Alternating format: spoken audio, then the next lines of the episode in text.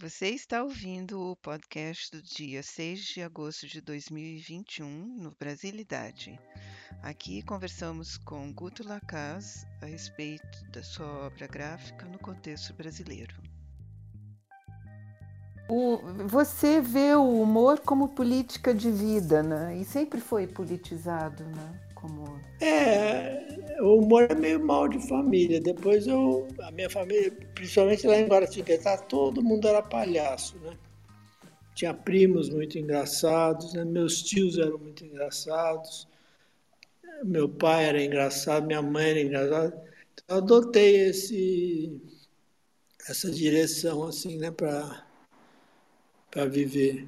E aí eu me dei bem com o humor, porque em, em, artes gráficas, né, tem essa parte dos cartoons, né, que são desenhos de humor, tem. É, que mais? Em artes plásticas também eu faço performances que são bem humoradas. Então Mas tem... você usa para como os elementos lúdicos como imprescindíveis no seu trabalho, né? E, é, não é que é imprescindível, eles vão apare... foram aparecendo, eu fui, fui dando valor a eles, né? E isso você pegava das, das revistas de cartão? É, tinha muita copiava. revista na, naquela época da minha infância, tinha a revista O Cruzeiro e a Manchete, né? E essas revistas, em geral, a última página era uma página de cartoon, que era um desenho ou três desenhos. Tinha, em geral tinha o Ziraldo, Melor e o Borjalo, por exemplo. Aí na outra tinha o Fortuna, os desenhos da época, né? Eu adorava, eu copiava, copiei muito cartoon para fazer um repertório, né? E aí depois eu virei cartunista, desenhei para Caros Amigos, que é uma revista de esquerda que fechou agora com a pandemia, com a crise, né? Mas eu desenhei 30 anos para eles, de graça, fazer uma página também de humor. E por idealismo. Eu adoro, eu adoro desenho de humor. Mas você, fazia um isso por idealismo para a revista? Como? Você fazia isso por idealismo, então, para essa revista? Não, é que eu preciso de espaço, né? Em geral, a imprensa paga muito mal, né? É. E a, aí eles me um amigo meu que era, chamava-se Roberto Freire, ele era psicanalista, e quando ele foi fundar a revista, ele me convidou para participar e me deu uma página. Aí eu falei, vou fazer um cartoon, né? E aí pegou, assim, com o tempo eu fui melhorando tal, e até eu lancei um livro que chama 80 Desenhos, que são os menos piores que eu publiquei na Cara dos Amigos. Ficou um registro assim.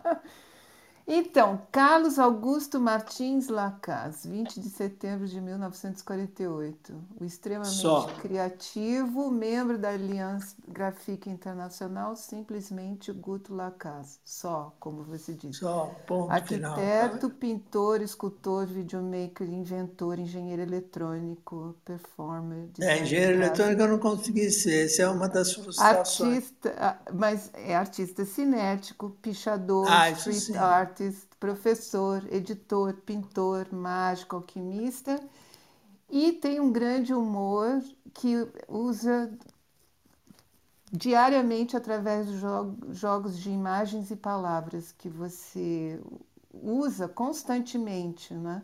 Pelas é. mídias sociais, para não é, deixar é, de aparecer. Palavras e... também, eu gosto muito de, de brincar com as palavras, que em, em poesia chama poesia visual. É. Você fazer poemas com uma ou mais palavras, sem construir um ver, verso com rima, né? É só fazer um jogo de palavras no espaço. Também lancei um livro chamado Inveja, que é só de poesia visual. E agora com as redes sociais eu tenho publicado é, quando falece algum amigo ou alguma personalidade, ou também quando tem alguma conquista. Fiz um agora para a Raíssa, né? essa menina do skate, que encantou Bacana. todo mundo. É.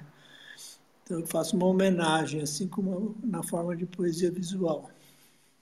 E aí você vem de uma família de médicos e você disse é, que seus pais eram oito... libertários. Eu os considerei pais liberais. É, meus pais eram liberais, era família católica, né? Na verdade, de um lado nada podia, tudo era pecado. Tinha que ir na igreja para se confessar. E foi bem. Foi uma educação livre, mas com a, com a igreja católica me proibindo de quase tudo, né? E só com 18 anos que eu me libertei, né? Quando eu entrei na faculdade, eu parei de né, rompi, né, com a igreja e aí eu me libertei, assim, foi maravilhoso. Mas a sua mãe já, já, já tinha encaminhado você e seu pai deixava muito. Não, a minha mãe foi uma, uma santa, ela morreu sem eu perguntar para ela. Ela sabia que eu era mau aluno, né? Porque eu repetia de ano. Dante no... Alighieri, saiu do Dante É, mas eu, eu, eu, eu repeti o primário, imagina. Terceiro Ginásio ano... e colegial, né? É, o colegial também repetiu o primeiro ano de eletrônica. E a minha mãe era, ela via que eu tinha, que eu era o mais burro da família. Ela procurava escolas, aí ela me colocou no ginásio vocacional. Saí do Dante para o ginásio vocacional. No colégio Liceu Eduardo Prado. É, que era um oásis, assim, que todos os casos perdidos da classe média caíam lá. E mesmo assim você, você publica em 1970 no Pasquim um dos seus desenhos. É, aí eu tinha o Passim, que era o jornal de... de esquerda absoluta. É, e um jornal totalmente desenhado, né? Tinha muito é. texto, mas ele era... Maravilhoso. Era o jornal dos, dos cartunistas, né? E aí teve uma feira aeronáutica lá em São José dos Campos, e eu fiz umas piadas com aviões, né? Com desenhos de aviões. E aí eu mandei, no envelope, mandei lá e saiu, eles publicaram. Eu, até hoje eu perdi esse jornal, que ia rever um dia. E até no Rio de Janeiro com... tem uma banca de jornal que vende só Pasquim. Não, o Pasquim foi editado já em livro, né, com todos. É. Tem, Mas lá eles têm, os, eles têm os, os, os originais. É, mas eu não vou fazer essa. Era mais para dar uma olhada, porque eu também não gosto de ver coisa que eu já fiz, me dá Tá nervoso. Não, mas o legal foi que eu consegui publicar, assim. É. Até eu encontrei depois um tempo com o Jaguar, falei, poxa, Jaguar, Sim. obrigado, vocês publicaram. Ele falou, manda mais, manda mais. Mas naquela época não tinha repertório para ficar produzindo, né? que é difícil man manter produção, né? E aí ela percebeu que você tinha essa habilidade de montar e desmontar. Ela coisas. percebeu que eu gostava de, de, Já tinha com 12 anos, eu já tinha uma oficina em casa, assim que. E com ela... seu primeiro dinheiro, provavelmente da, da mesada, comprou uma furadeira elétrica. É, comprei a furadeira elétrica Black Decker, que tinha na, uma lojinha na Brigadeiro do seu Oliveira. Eu fiquei namorando e eu, eu tinha repetido no primeiro ano de eletrônica e é um primo meu que tinha uma fábrica de peças de avião. Eu pedi um emprego para ele, ele me colocou de operário lá. E aí eu ganhei 50 reais por, num mês. Depois eu parei de trabalhar. E com 50 reais eu dei entrada na furadeira, que custava 80. Aí eu dei uma entrada boa e depois paguei 10, 10 e 10, né? Para mim, eu mim, na minha cabeça eu era o primeiro brasileiro a ter uma furadeira elétrica. Assim, claro que não era, né? Mas ah, o prazer Mas ali que você, tive... sim, com esse prazer que você teve, você já é, foi, vamos dizer assim, o início da, do, da forma que você tem também de empreender, né? É, compulsoriamente os seus os, assim com as próprias finanças aquilo que, que não é encomendado né? As suas artes ah sim é, isso é na verdade sou eu e toda a torcida do Flamengo que quer fazer fazer artes fazer cinema fazer teatro tem que tem que fazer não fica esperando é, te pagarem para fazer né? Você tem que fazer e depois tentar vender que é um dia muito difícil. Mas isso eu aprendi mais tarde, quando entrei em artes plásticas, que eu vi que eu queria ter que bancar a minha própria carreira. Né? Então eu ganhava dinheiro com design gráfico, que já vinha um dinheiro já com uma encomenda, né? com um convite já com dinheiro. E aí parte do que eu ganhava eu investia no trabalho de artes plásticas. E aí e você... Assim eu é, e assim eu estou né, há 40 anos fazendo. Então, e aí você disse que, que, que você lamenta não ter sido um engenheiro, mas você é. diz que tem problemas com matemática, mas a matemática é a base de tudo que você faz, né? Não, eu adoro matemática. Até há uns anos atrás, eu era aluno do, do, do Instituto de Astrofísica aqui do, do Planetário, e o professor Irineu, que faleceu agora com a pandemia, ele nos deu um curso para um grupo pequeno de toda a matemática do ginásio. Então, eu revi toda a matemática, foi maravilhoso. E aí, eu queria, eu, no, no ginásio vocacional, estava do Liceu Eduardo tinha um professor de eletrônica. E eu me encantei com eletrônica. Nós montamos um aparelho, a, a válvula, né, intercomunicador e eu, naquele momento eu falei, eu quero ser engenheiro eletrônico, eu quero descobrir como é que projeta aparelhos assim, né? E lá no Eduardo Prado tinha o curso colegial técnico de eletrônica. Aí eu me matriculei, bombei já de cara no primeiro ano, fui até o quarto ano. Mas eu não estava entendendo mais nada, assim, que era muita matemática, né? Matemática, a eletrônica é uma parte da física, né? A, a linguagem da física é a matemática. E a matemática você precisa também na arquitetura, né? É, precisa em todo lugar. Eu faço muita coisa, mais geometria assim que eu uso, né? Sim. E a, mas aí eu descobri que eu não ia ser engenheiro eletrônico, não ia entrar em faculdade de engenharia eletrônica. Né?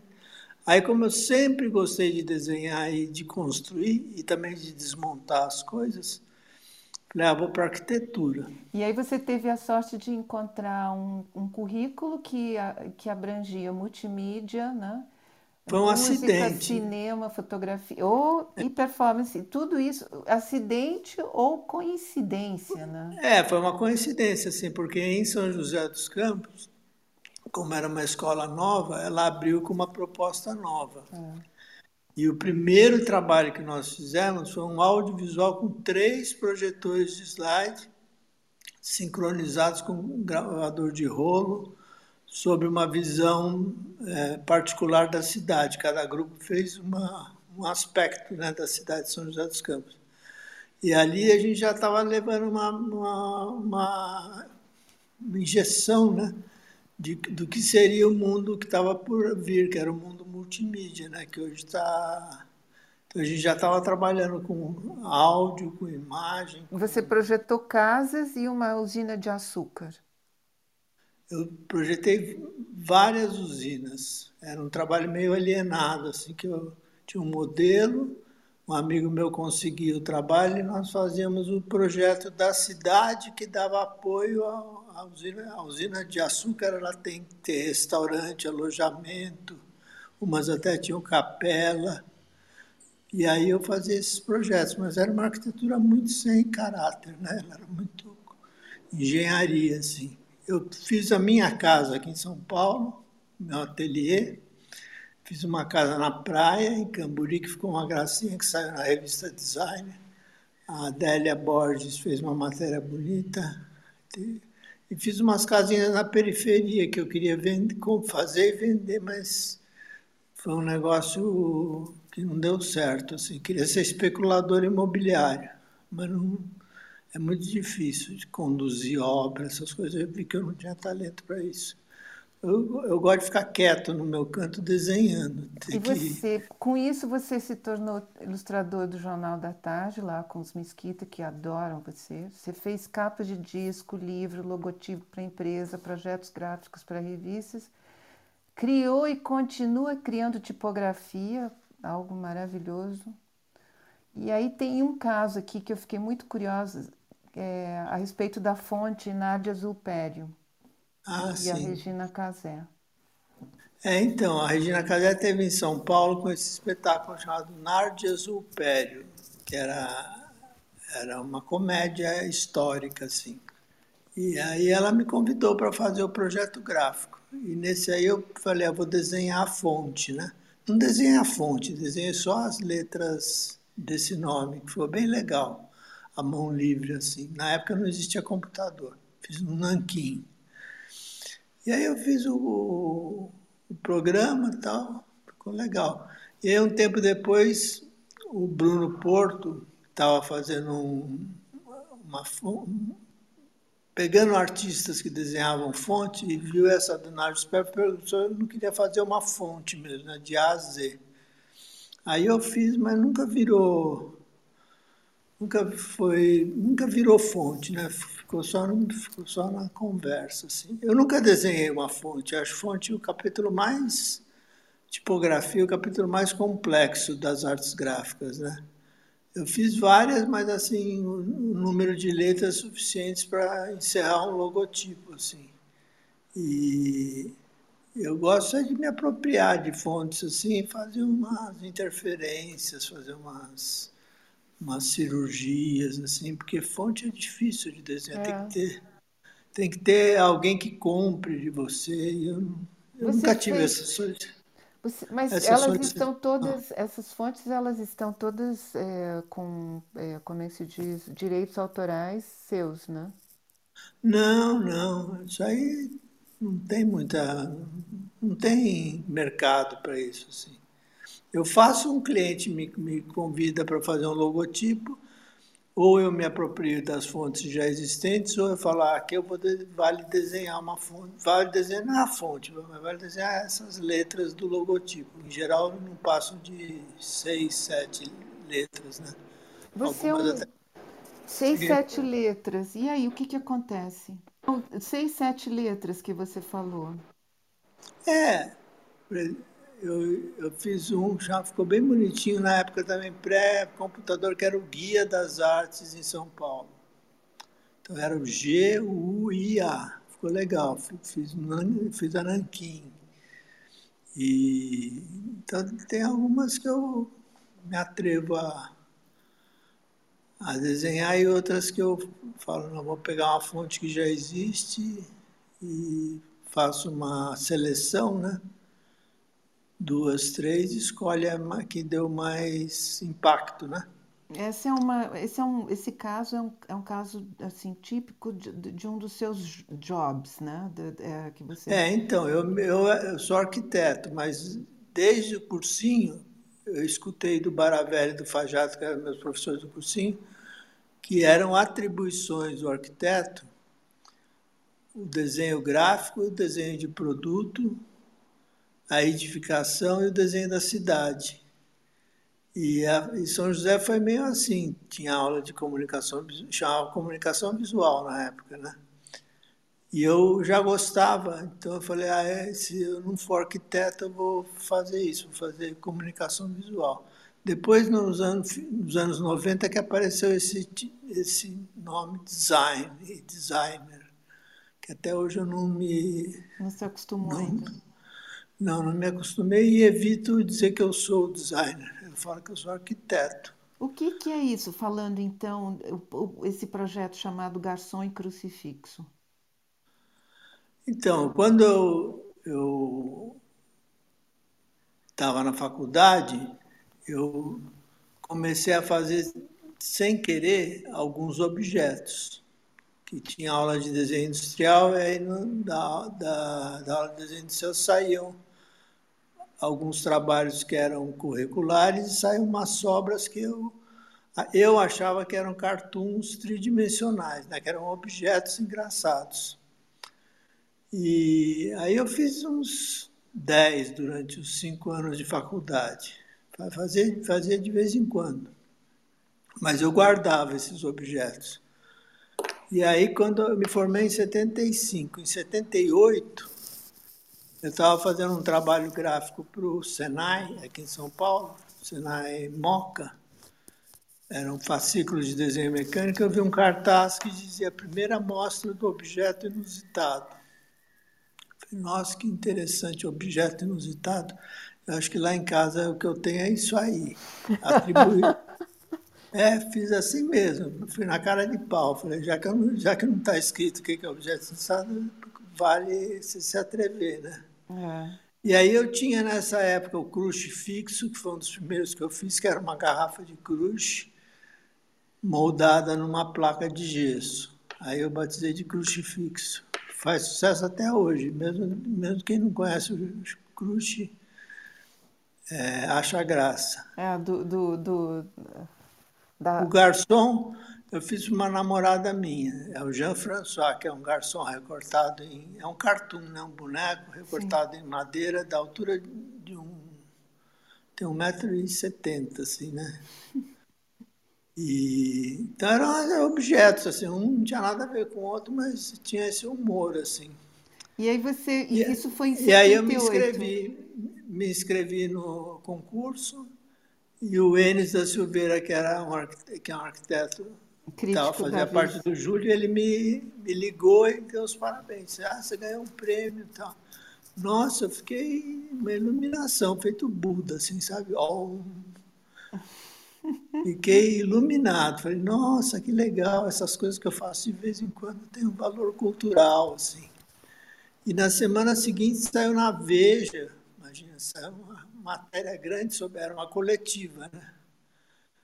Dizendo que a matéria assinada pelo Lívio Tavares de Araújo, dizendo que ele tinha ido na exposição e que eu era o único que havia feito objetos inusitados. Ele era fantástico. É, não, o Olívio é super fino. Né?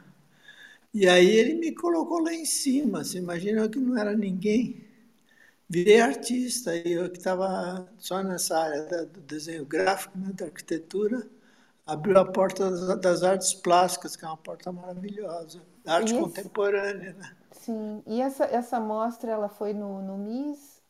Era, era no Passo das Artes, que, funciona, que é uma instituição que na época funcionava dentro do MIS. Então, ah, tá. é, para todo mundo, ela foi no MIS. Mas ela foi uma iniciativa particular da Sabina de Liebmann, que, era da, que é da Galeria Arte Aplicada. Ela inventou essa exposição, nunca mais teve. E aí ela, essa porta se abriu para mim e essa exposição foi muito bem visitada, né? E a partir daí eu comecei a receber convites e, a, e também a me começar a estudar. Falei, nossa, eu preciso estudar esse negócio de artes plásticas que parece ser interessante, né? E aí, nessa época, eu fui no Fajardo, voltei lá no Fajardo, tinha sido meu professor de cursinho, e contei para ele. Falei, ó, oh, ganhei esse prêmio, o que, que eu faço? Falei, ah, agora você tem que fazer todo dia, né? Tipo, não tem glamour. Artes plásticas é, é um ofício, que nem marceneiro, eletricista, encanador. Você tem que trabalhar, né? Sim. E apresentar a produção de tempos em tempos.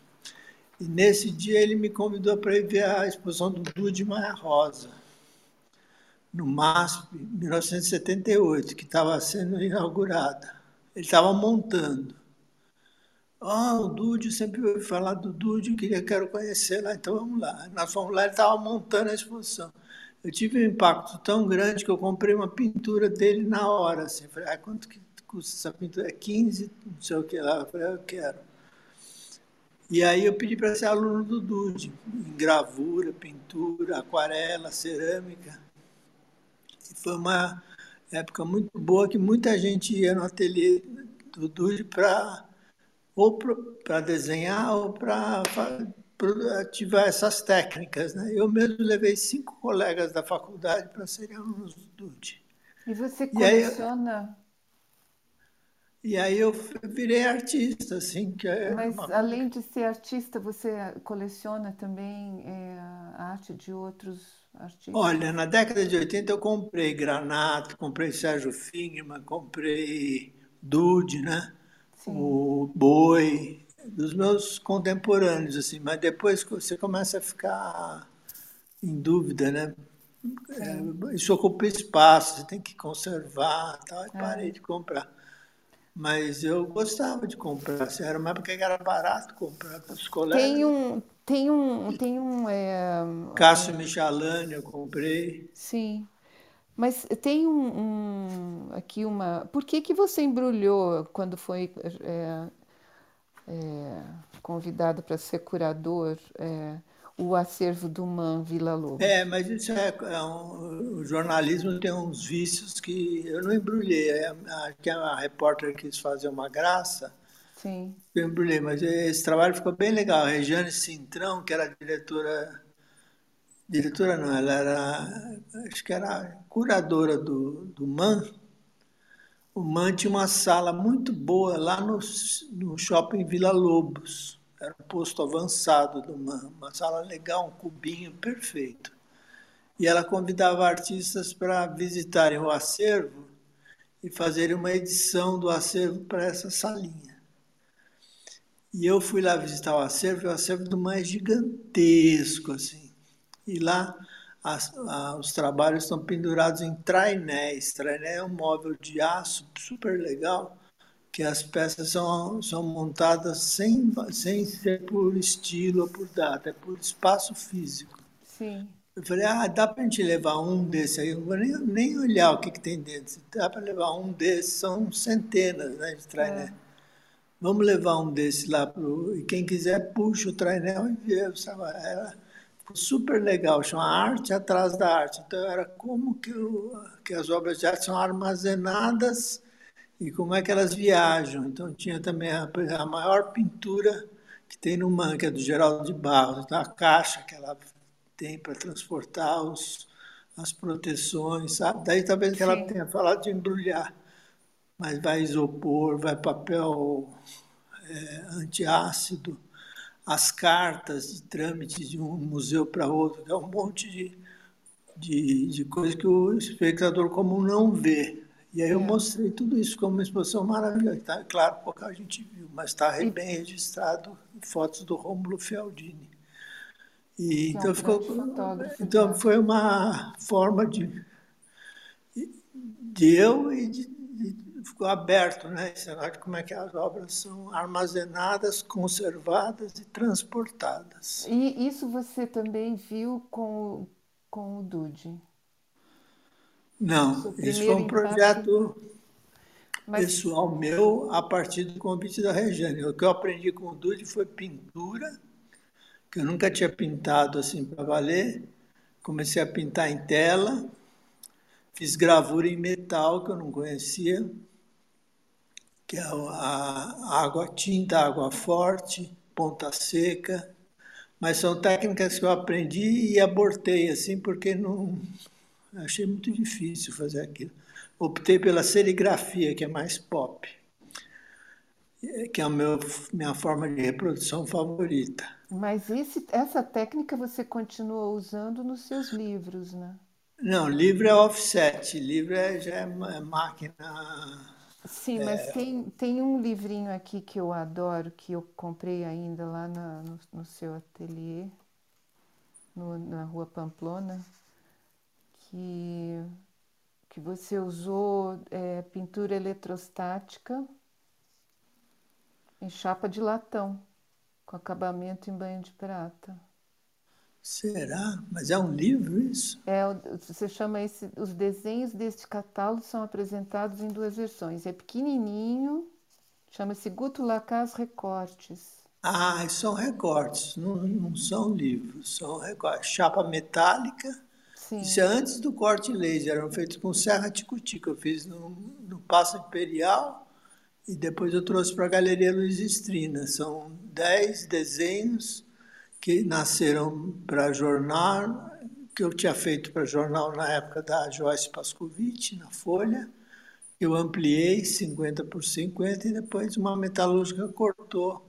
Eu fiz uma edição de 10 recortes por desenho. Esgotou. Com 500 exemplares. Não, 500 exemplares no catálogo. Esse que você está na mão é, não é um livro, é um catálogo de uma exposição. De Passo Imperial Rio de Janeiro. Catálogo é. com quantos centímetros? Ah, isso eu não me lembro, mas é pequeno, é formato A. Pequenininho, é um biju, é. né? Um biju, é um, graça. É nesse, esse ano a Luísa, eu fiz a exposição na Luísa, mas ela não pagou o catálogo, eu acabei pagando. Então eu fiz a, fiz a forma mais econômica, né? Sim. Ficou legal essa exposição. Ela, até hoje, eu, dois desses desenhos, que é a mandala e o trabalhador, Sim. eu sempre que eu posso, eu. Você eu continua reproduzo. usando. É, é. Eles ficaram bonitos assim. Falando em trabalhador, em 1986 você participa da Bienal com o trabalho Eletroesfera Espaço, que era ouvir de um Walkman é, andando, né, passeando num, num, tapete vermelho entre aspiradores de pó e bolas de isopor. Aí a pessoa ouve é, Wagner de um Walkman, né? Você tem aqueles headphones ali. Por que é, ouvir Wagner numa loja de eletrodomésticos numa cidade hipotética? Então, esse trabalho foi, foi a minha primeira instalação, instalação, ocupação total de um espaço sensorial. O Carlos Moreno era o curador dessa exposição, chamava-se A Trama do Gosto, que era dentro do prédio da Bienal, não era uma Bienal, era, era a Bienal, quando tinha dinheiro, fazia uma exposição alternativa. Falou, Guto, a gente está fazendo uma cidade totalmente imaginária, cada artista vai fazer uma parte da cidade e a gente queria que você fizesse a loja de eletrodomésticos. E aí eu falei, oh, é legal. E me deu a planta, a planta era enorme, assim. Falei, puxa, como é que eu vou encher isso de, de eletrodoméstico? Vai dar uma trabalheira, não vai ficar bom. Aí eu optei por um eletrodoméstico só, que é o aspirador de pó. Que na época ele, ele tinha uma, uma marca que era Black Decker, que ela, ela sugava e soltava ar sob pressão. Com esse ar sob pressão dava para você equilibrar uma esfera. Era um efeito que eu aprendi quando eu era pequenininho, tinha uns três anos na, na loja Sears, que tinha no Paraíso. É, era incrível aquela Eles mostravam a potência do aparelho, mostrando essa... Na época não tinha nem isopor, era uma bola de praia, que era aquela que se enchia com ar. Né? E aquilo me encantou, assim, aí quando chegou com 30 anos, eu falei, ah, vou fazer isso. E aí eu falei, só que para fazer isso ficar legal tem que ter vários aspiradores, né? Aí eu contei na planta, assim, dava para colocar 26, 13 de cada lado. E aí eu falei para o Carlinhos, falei, ah, eu tive uma ideia aqui que vai ficar bonito, mas eu preciso de 26 aspiradores de pó. Aí na hora ele falou com a Laura Tete, que era a secretária dele, a Laura falou, ah, a gente consegue, meu pai é da Black Decker. Eu falei, nossa, é fácil assim? E aí foi um sucesso, assim. E nisso foi 87, janeiro de 87. Eu, até hoje eu me surpreendo com o resultado. E por que Wagner? Esse, esse trabalho, ele, eu falei, isso aí vai dar uma, uma barulheira, né? Cada aparelho tem mil watts, vai ser um. Vai ter que ter uma, um cancelador de áudio. E eu pensei em colocar um. Na época tinha o Walkman Falei, vou colocar um Walkman para os visitantes. E aí também peguei a primeira música clássica que me impactou, que era Tannhauser, do Richard Wagner, que é uma música bem para cima, bem alto astral. Aí eu editei com dois, dois picapes para que sempre um pequeno trecho dela tivesse em evidência. E aí foi um sucesso, assim. E a, a Yara C. Amaral, viu e me convidou para levar para a exposição Modernidade em Paris. Aí, em 87, em janeiro, estava na, na Praia da Bienal e fim do ano, dezembro, estava no Museu de Arte Moderna de Paris. A primeira viagem internacional que eu fiz, foi um show. Lá não teve muita repercussão, porque lá era uma coletiva muito grande, né? então os nomes mais conhecidos das artes plásticas estavam em evidência, não deram uma linha para o trabalho, mas para mim foi um luxo.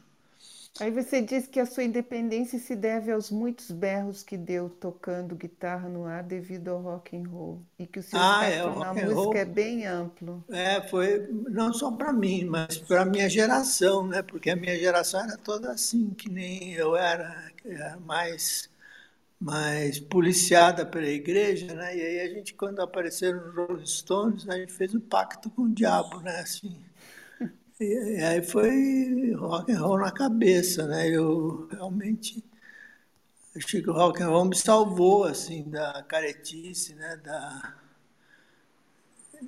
uma visão mais conservadora, né? E aí, aí juntou com arte contemporânea, assim, foi uma bomba atômica, né? Nos anos 70, né? Festival de Woodstock, né? E também a ditadura militar, né? Você tinha que ser contra um status quo, assim, foi, uma época muito rica, né? De manifestações, assim, que até hoje me impactam, né? Sim, o lado sempre dos direitos humanos, né? Que você também é, e o questionamento, constante questionamento é, através do seu trabalho. É, teve, falando nisso, em 89, depois que você voltou de Paris, esse, é, é, uma nova perspectiva em relação às instalações públicas né, no seu trabalho, que foi com é, o auditório para questões delicadas. É. E, e, ela se transformou realmente numa questão delicada né, na, na, na, na trajetória artística. Foi mesmo. Ah, esse trabalho é maravilhoso. Não é que é. ele é maravilhoso, é maravilhoso a história dele. Não, é maravilhoso também.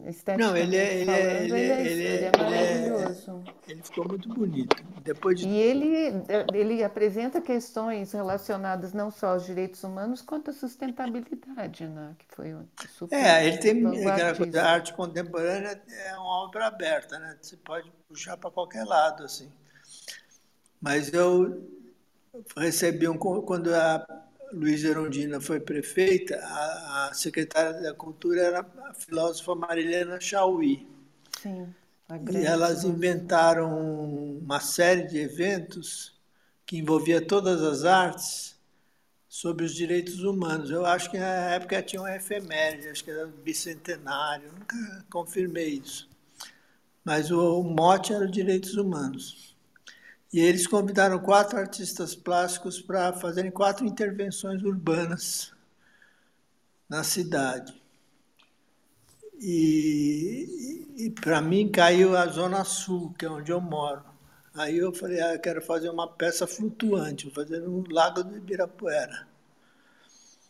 E aí eu tive essa ideia de, de pegar um objeto já pronto, né, um ready-made, e colocar um sistema de flutuação embaixo dele para ele flutuar na água, como se ele estivesse apoiado na superfície. E aí eu fiz 25, né? Comprei 25 cadeiras com um X de, de alumínio, flutuadores de poliuretano. Depois de muito perrengue, né, de afundar, de, de empurrar para cá e para lá, eu consegui vencer as forças da natureza, ele ficou perfeito. Assim, até hoje eu não entendo como é que ficou tão bom. E você conseguiu uh, alcançar o seu objetivo, né? Que é, foi, foi, um, foi o meu trabalho mais difícil, minha maior redenção, porque aquilo eu passava vergonha diária na, na frente de todo mundo, né? né? É, mas nós tivemos muitos nãos e mas a maioria gostou, assim, que porque eles vinham falar com a gente, né? a gente estava lá montando e tal, vinham comentar, né? ah, vocês que fizeram, que legal, parabéns. E, e até hoje eu vendo por ano assim umas cinco vezes para livros didáticos a, a imagem, né? É uma peça que ficou, já está na memória assim de boa parte do de quem mora em São Paulo. Quem fotografou o Fialdini também? O Fialdini fotografou, mas a foto que eu, que eu, eu mesmo fiz, que é a que eu mais divulgo, assim. Tenho foto do... Na verdade, foi um trabalho... Era uma época que eu não tinha o hábito de fotografar, e esse trabalho me deu prejuízo, porque ele deu tão errado que o que a prefeitura me pagou não pagou as despesas que eu tive para fazer. Mas mesmo assim, você acha que você conseguiu abordar a questão dos direitos humanos? É, mas eu nem pensei nos direitos humanos, sabe? Eu pensei no, nisso. Que, que objeto que eu vou colocar aqui para ficar. Eu passei por cima desse. Se eu, se eu vou estudar os direitos humanos, não sai nada. Você tem que ter um pensamento livre. E aí depois ficou, eu amarrei por esse lado do título, né? Pois, auditório, que seria auditório para discutir questões delicadas mas aí ficava muito comprido. Aí pus auditório para questões delicadas, colocando os direitos humanos como uma questão delicada. E aí foi no título que ele meio fez as pazes com a solicitação. Mas não pensei nisso, não, de nem dá muito para puxar. E aí, como eu te falei, a arte contemporânea, aliás, na arte contemporânea, qualquer obra, né? Obra aberta, cada um lê como quiser. Né? Sim, os, os, é uma forma de participar. Inclusive, você Isso, tem, é. é numa das, você menciona, né, no, no seu site, é, o trabalho do Joseph Beuys, que eu achei muito interessante, né? A, a, ele impõe isso, né, como é, a obra de arte, quando ela é apresentada, ela não deve ser totalmente finalizada, né? tem que ter uma continuidade, um diálogo entre o, o espectador e a pessoa que. É, isso é o que a gente espera, né? A gente espera que, que, que tenha. Um diálogo. É, é, que é aí que acontece a arte, né? A hum. arte acontece entre a obra de arte e o espectador, né? Esse diálogo assim e falando nisso, o que, como é que aconteceu e, e, qual foi a repercussão das torres que você fez lá no Parque Vila Lobos, é, em homenagem ah, a Orlando Cláudio Leonardo? Então, aquilo foi uma maravilha, porque também é um trabalho que demorou. Esse é um, um, um grupo de amigos, né, comandados pelo Ricardo Ribemboy, que tem uma produtora chamada Base 7.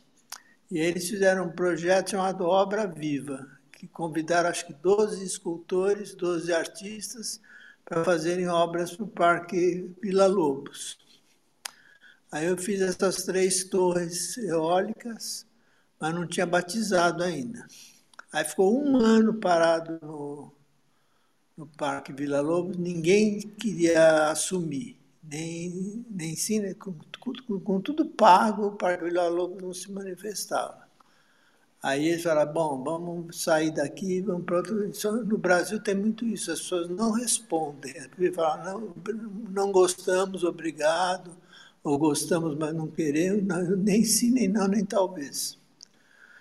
Aí acharam um outro parque, que era, esse sim chama Parque Vilas Boas.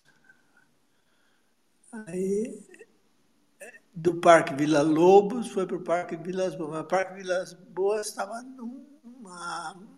Era um resto de ruína, assim, da Sabesp. Eu fui lá e falei: aqui não tem lugar para colocar escultura nenhuma. Ah, não, tem que ser aqui, tem que ser aqui.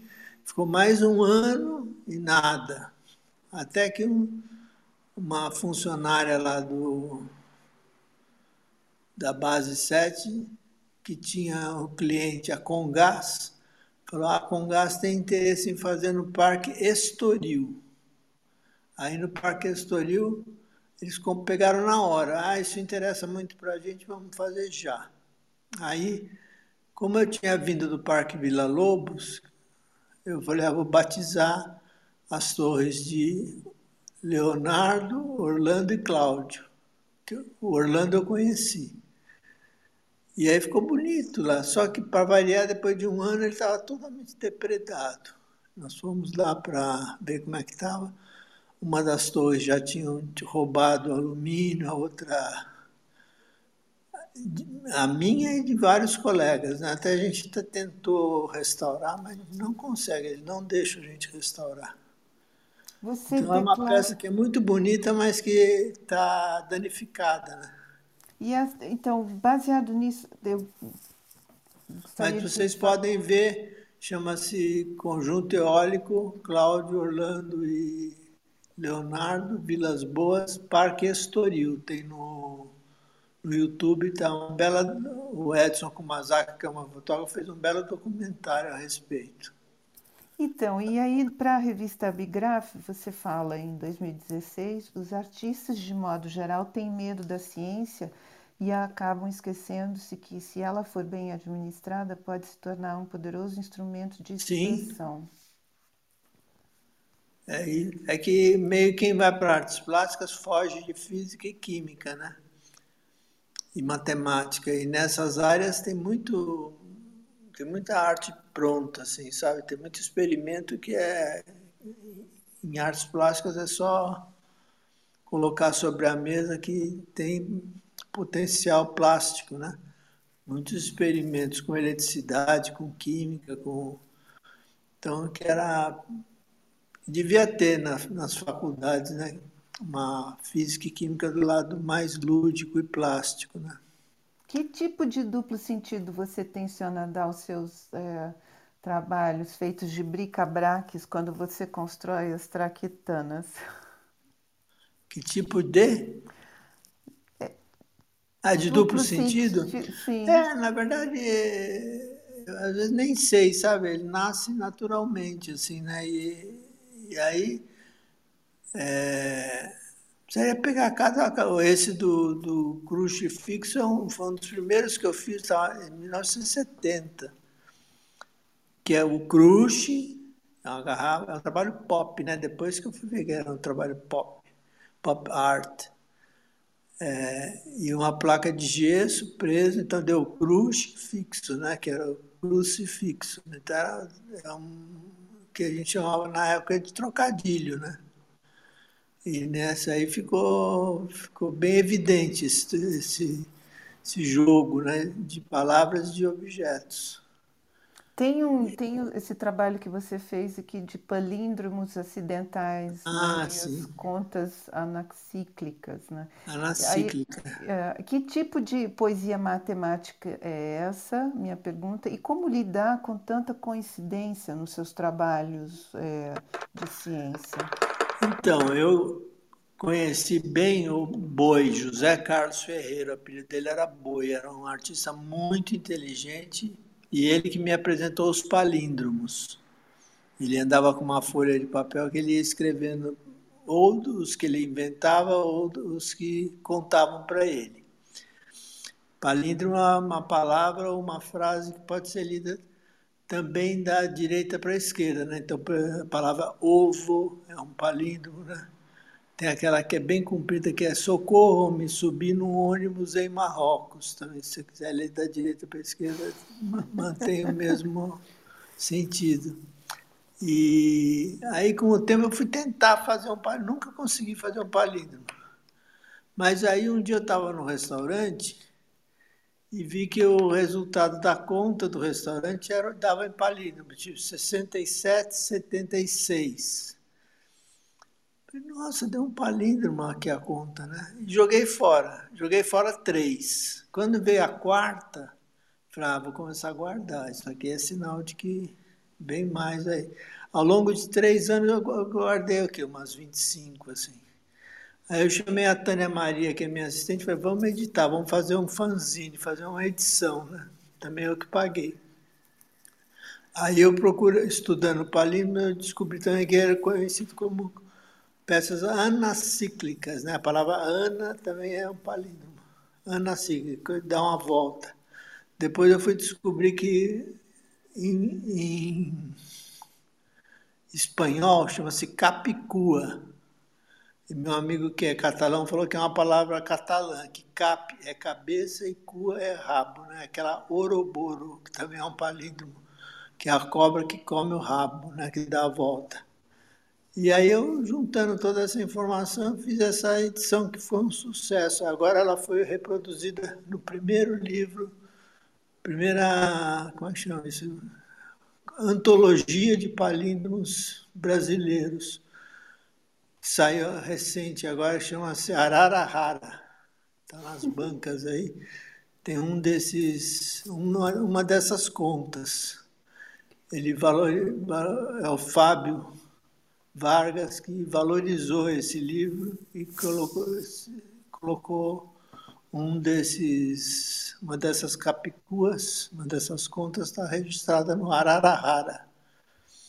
E aí eu virei, entrei para o clube dos, dos palindromistas, do qual eu me orgulho muito. E depois eu fiz, consegui começar a fazer palíndromo. Então eu fiz um trabalho que está muito bonito, chama-se Adora Roda, que também é um palíndromo, pode ser visto no YouTube. É uma roda de 10 metros de diâmetro que vai para a direita e para a esquerda. Está no YouTube, Adora Roda. Foi montado no Largo da Batata.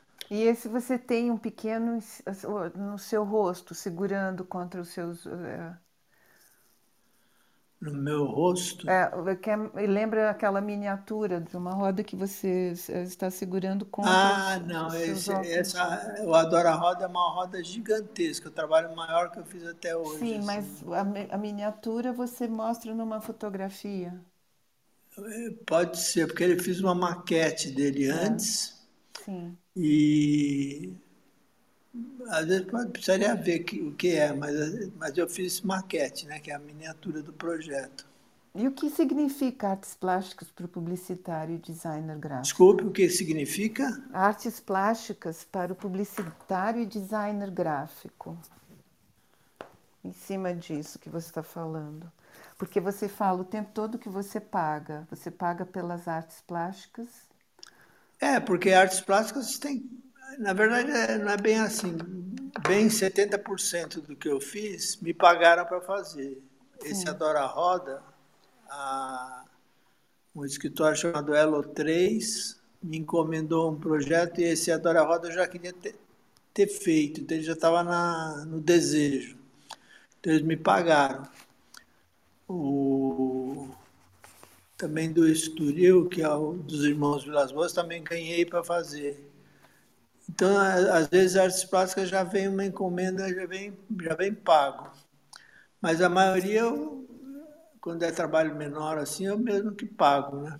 Na esperança de vender, o que é muito difícil. E aí, para fazer, tem que ter uma entrada. E a entrada vem do design gráfico, com cartazes, revistas, capas de livro, de disco, que é do que eu me mantive, né? Eu, eu vivi de desenho gráfico artes plásticas me deu mais notoriedade, assim.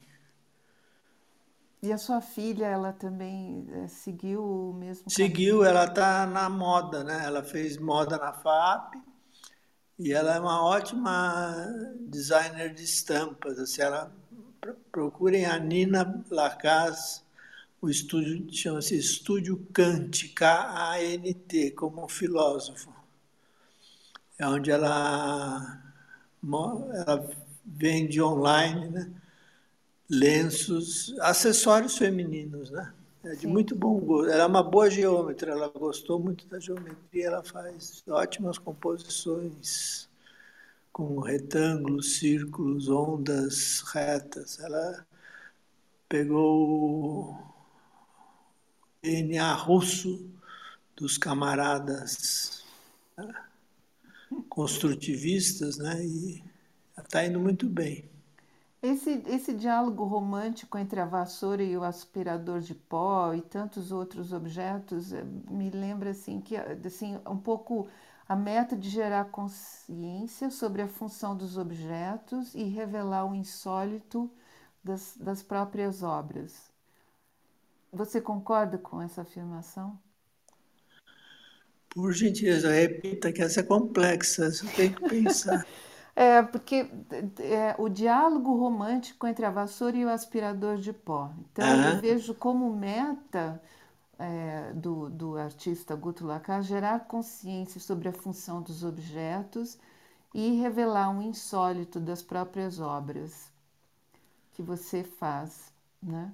É, isso alguém escreveu, mas o que eu posso falar só que, que eu acho que é interessante Sim. é que, assim como existe uma luta de classes sociais, do, do empregado com o patrão e tal, existe uma luta de classes entre os objetos. Então, a vassoura, por exemplo, ela é menos importante do que um, uma TV de plasma. Então, na, sa na sala da tua casa, você vai só colocar a TV de plasma. A vassoura você vai esconder no, na dispensa, né?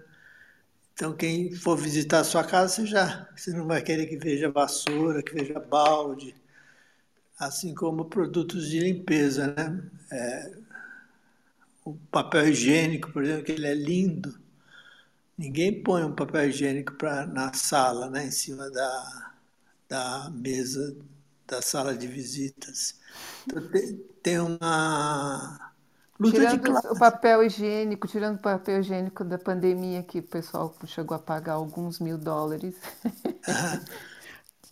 Não, papel higiênico eu fiz uma exposição sobre papéis, com papéis, né?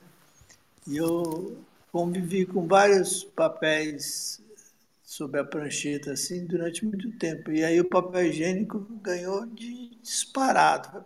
O papel higiênico é um objeto lindo, né? Cilíndrico, ele é, ele é a altura e o diâmetro são iguais, ele é macio, ele é branquinho, ele leve, né? Tem várias. Ele é até quase que um anti.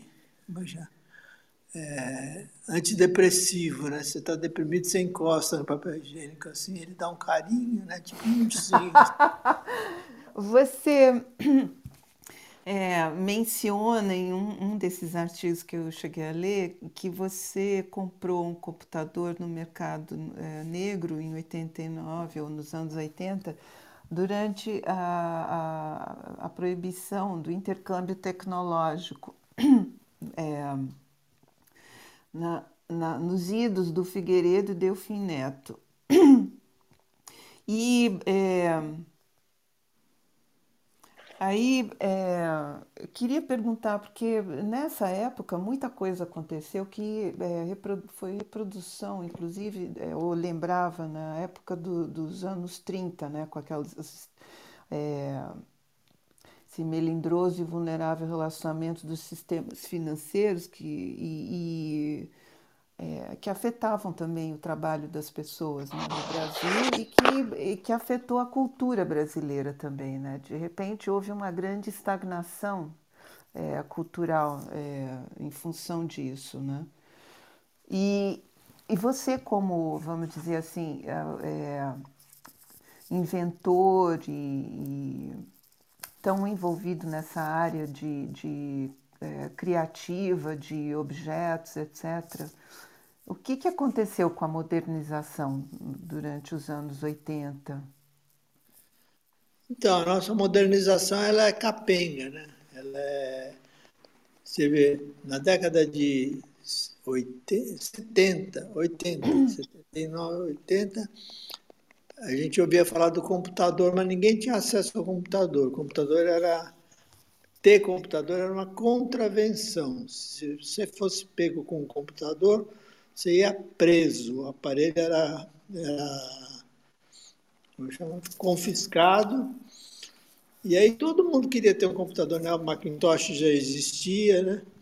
Todo mundo queria ter acesso ao, ao, a essa maravilha, né? Mas aí tinham cinco empresas, a Prológica, a, a Labo, a Itautec e mais algumas outras, que eles se fecharam e diziam, não, aqui para a gente desenvolver tecnologia no Brasil não pode entrar produto estrangeiro. E aí eles fizeram acordo com o governo e o governo topou, né? E aí, claro que todo mundo queria ter, tinha que. E todo mundo, todo mundo não. Quem podia pagar em dólar, comprava no contrabando, que foi o meu caso, meu e toda a torcida do Flamengo, né? Todo, comprava no contrabando, morrendo de medo, não tinha direito à assistência técnica, nada, morrendo de medo de ser pego. Né? E isso atrasou o Brasil uns 20 anos, assim. Foi ter acesso a aos computadores, à informática, né? É só mais recentemente, assim. E mas ele só trouxe maravilha. O mundo digital é maravilhoso, né? Sim. Fora que é muito caro, né? Esse Mac que a gente usa é cinco vezes o valor de um PC, né? E é muito caro para ter esse conforto, né? E aqui a gente tem que comprar à vista, assim. Nos Estados Unidos você compra no leasing, né? Você paga em prestações a perder de vista, mas ele só o mundo só se enriqueceu, né, com a chegada da, do mundo digital. Quem que hoje consegue viver sem internet? Né? Ninguém. Sem conexão, né? Você fica agoniado, né? Você quer saber das coisas, né? E tudo você tem acesso, né? Toda essa discografia que formou meu HD mental, eu, num clique eu escuto né, Led Zeppelin, escuto The Who, escuto o... que qual mais? Sei lá. Beatles, né? Rolling Stones, tudo, Prince, tudo é um toque, né? Agora eu estou encantado com o Radiohead. É, fantástico. Então. E são... eles têm também a história do Banksy, né? Eles estão ligados. É um... Banksy? É, é... Mas, mas, o Banksy ele não faz muito. Ele fez, fez uma coisa digital com você que é o elefantinho Dumbo, que é um, um soldado talibã dando um tiro num lançando um míssil contra uma aeronave, na verdade ele é um é o Dumbo do, do Walt Disney, é bem feitinho esse vídeo. Mas o Banksy ele é mais grafiteiro, né? Ele é super grafiteiro e ele Mas ele então... se usa das redes sociais para divulgar, né? É, e agora ele é, foi destituído né, do, da, do copyright de algumas obras por, pela, por ser é, não ser conhecido, as pessoas não sabem quem é, ele não pode pleitear. O... É, eu não entendo como é que ele conseguiu anonimato nesse tempo, tempo tanto de. como é que ele passa batido, né? Que é exatamente o que você não faz, né?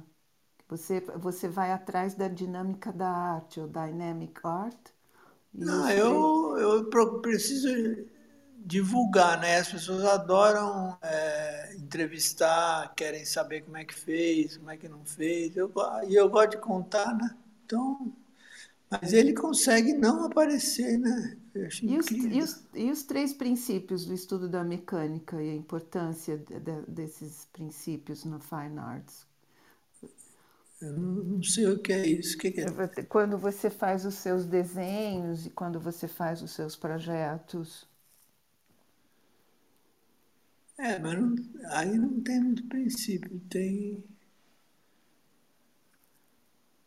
É ah, eu, eu procuro que seja uma ideia original, que ninguém tenha feito, que aquilo tenha beleza, né? tenha bom desenho, tenha beleza, tenha elegância. Eu persigo esses temas clássicos, né? Sim. Esbeltez, leveza é, tem uma graça, uma graça, é um conjunto de fatores assim que a gente torna uma peça de impacto, né? Que aquilo bata física, no coração. A física. É, aí às vezes ela se revela um, uma peça tridimensional que envolve equilíbrio, né? Você vai fazer um móvel, ele tem que ter equilíbrio, tem que ter os pesos equilibrados. Aí cada, cada peça é diferente, né? E você usa sempre círculo, linhas? É, eu, eu tenho essa formação, que eu tive uma excelente professora de desenho geométrico, a dona Leda, que ela, fora boa professora, era linda. Nunca mais a vi no ginásio. E até hoje eu tenho as lições dela feitas a nanquim. É, então eu gostava de geometria, adoro geometria. E isso interfere, né? Isso se traz para soluções de seus trabalhos. É um instrumento poderoso, né? Qual é de a como... sua metodologia? De... Desculpa. Fala, não é isso. Qual é a sua metodologia quando você ensina e quais são os seus objetivos? Então, a metodologia é observação e concentração. Então eu procuro observar tudo o mais profundamente possível. Em geral eu ando com um caderninho que cabe no meu bolso e caneta. Não sei andar sem isso, assim. Bem analógico. E aí eu estou no, no, médico, estou desenhando, estou no barbeiro, estou desenhando, estou sempre desenhando. E, e não, é, são grandes desenhos, são anotações, são croquis, são às vezes duas, três linhas que encerram o pensamento. Fala, ah, isso aqui. Vai... Às vezes não tem nem nada para resolver e eu estou desenhando. E aí, às vezes, do nada aparece uma forma que, opa, isso aqui vai dar certo. E aí eu vou para a concentração dessa observação, aí você se concentra, né? Por isso que eu gosto de sentar e ter mesa, cadeira e o caderninho. Aí você vai desenvolver através da concentração, aquela ideia que apareceu. Aí sim, aí você vai precisar de computador, vai precisar de engenheiro, vai precisar de uma equipe né, para edificar aquilo que você pensou. Mas os dá, mas, os, mas aí é, você leva um tempo para pensar aquilo que você criou, e aí? É, então, às vezes demora cinco segundos, que nem foi esse da, da contas anacíclicas, foi um insight né, que eu tive. Falei, pô, já que eu não consigo fazer palíndromo, vou, vou, os palíndromos estão vindo até mim na forma de conta de restaurante. Então, em um segundo, uma fração de segundo, eu tive um insight. Aí teve que esperar três anos para ter um volume de contas o suficiente para constituir uma edição. E tem coisas que eu comecei até hoje eu não terminei, que eu não sei o fim. Então, você disse que você tem vários cadernos, né? É, e aí, ah, esses cadernos de anotação tem um monte, deve ter uns 30. E todo mês eu estou trocando, né? Que eles se esgotam fácil, assim. São pequenos. E, e o caderno é ótimo, porque ele, se, se estando com ele aberto, o santo baixa. É engraçado, sabe? Você está. Às vezes você não quer nada com nada e aparece uma ideia do nada. Então ela precisa de ter sempre a antena ligada e você está na função, né? É como o Picasso falava. Se a inspiração vier, ela vai me pegar trabalhando. Então, é no meio do nada, assim, você já tem que estar na ativa para ela se manifestar, né? E você ainda dá aula? Eu dou curso livre, assim, a aula eu já parei de dar aula faz muito tempo. Eu não gosto de escola. Escola é muito, escola é um tabelião. Tem, tem que dar nota, tem que, tem que avaliar aluno, tem que escutar desculpa de aluno. Você chegou Aí a dar fui, aula onde? Eu comecei a dar aula em. Dei três anos na PUC de Campinas, na Artes Plásticas. Depois eu dei três anos no Colégio IAD, que foi o lugar mais legal que eu dei aula. Era um colegial de, que era o único em São Paulo que tinha artes. Depois eu dei um ano na Belas Artes, na arquitetura e um ano na Santa Marcelina Artes Plásticas. Aí eu encerrei. Aí eu não, falei, não, me convidaram para continuar, falei, não, não quero não. E você criou também para isso um método, né? É, aí você tem que criar conteúdo, né? Para cada faculdade, você conversa com as professoras. Às vezes eles até têm, assim, mas você quer fazer o seu. Então, eu, eu, no Santa Marcelina eu puxei para esse lado cinético, né? Ensinei a fazer máquinas, parte da física, da mecânica, né? Na, em, em Campinas ensinei as meninas tipografia, parte gráfica das artes, né? Na, no, no IAD, ensinei a fazer mais construções, fazer volumes, né? os poliedros. Então, em cada lugar, assim, eu via a demanda né? e procurava atender a demanda. Como é que é implementar mudanças antes do tempo? E você se considera um visionário ou um trendsetter? Não, eu acho que eu sou um cara bem do, do hoje, assim, do que está acontecendo, né? Por isso que eu gosto desse termo contemporâneo, né? Nunca fiz nada assim que fala, ah, isso aqui no futuro vai acontecer. É, mas você, você se veste an antes da, da gente ficar conhecendo o Gilbert e o George, você já se veste com terno e gravata. Né? Ah, mas isso aí, isso aí sai de onde que é?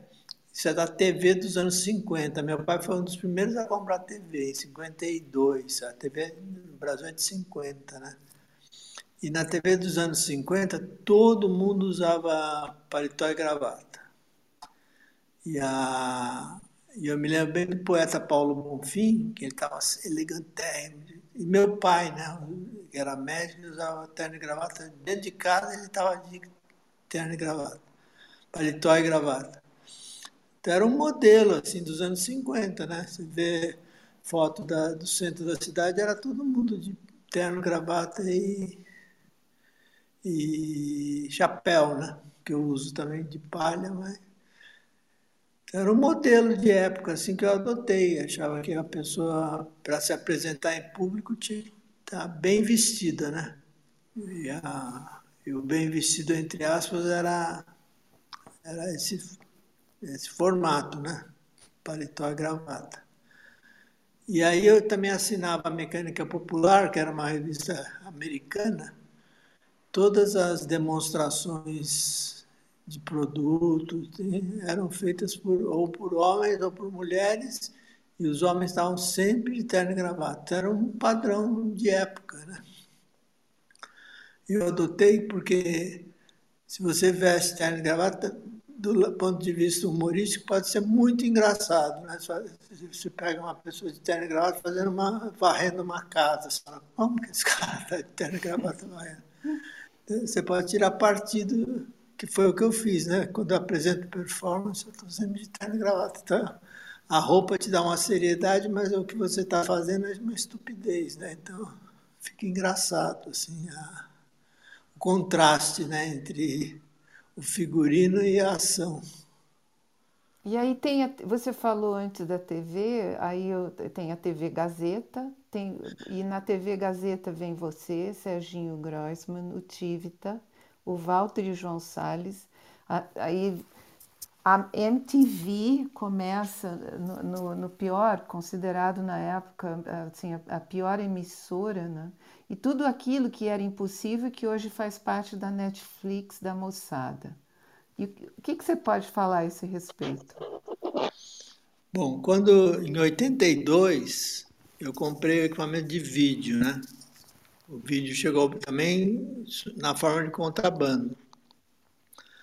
Eu fazia cinema Super 8 quando surgiu o vídeo, falei, ah, que legal, o vídeo dá, dá para ficar horas gravando, né? Dava duas horas de gravação.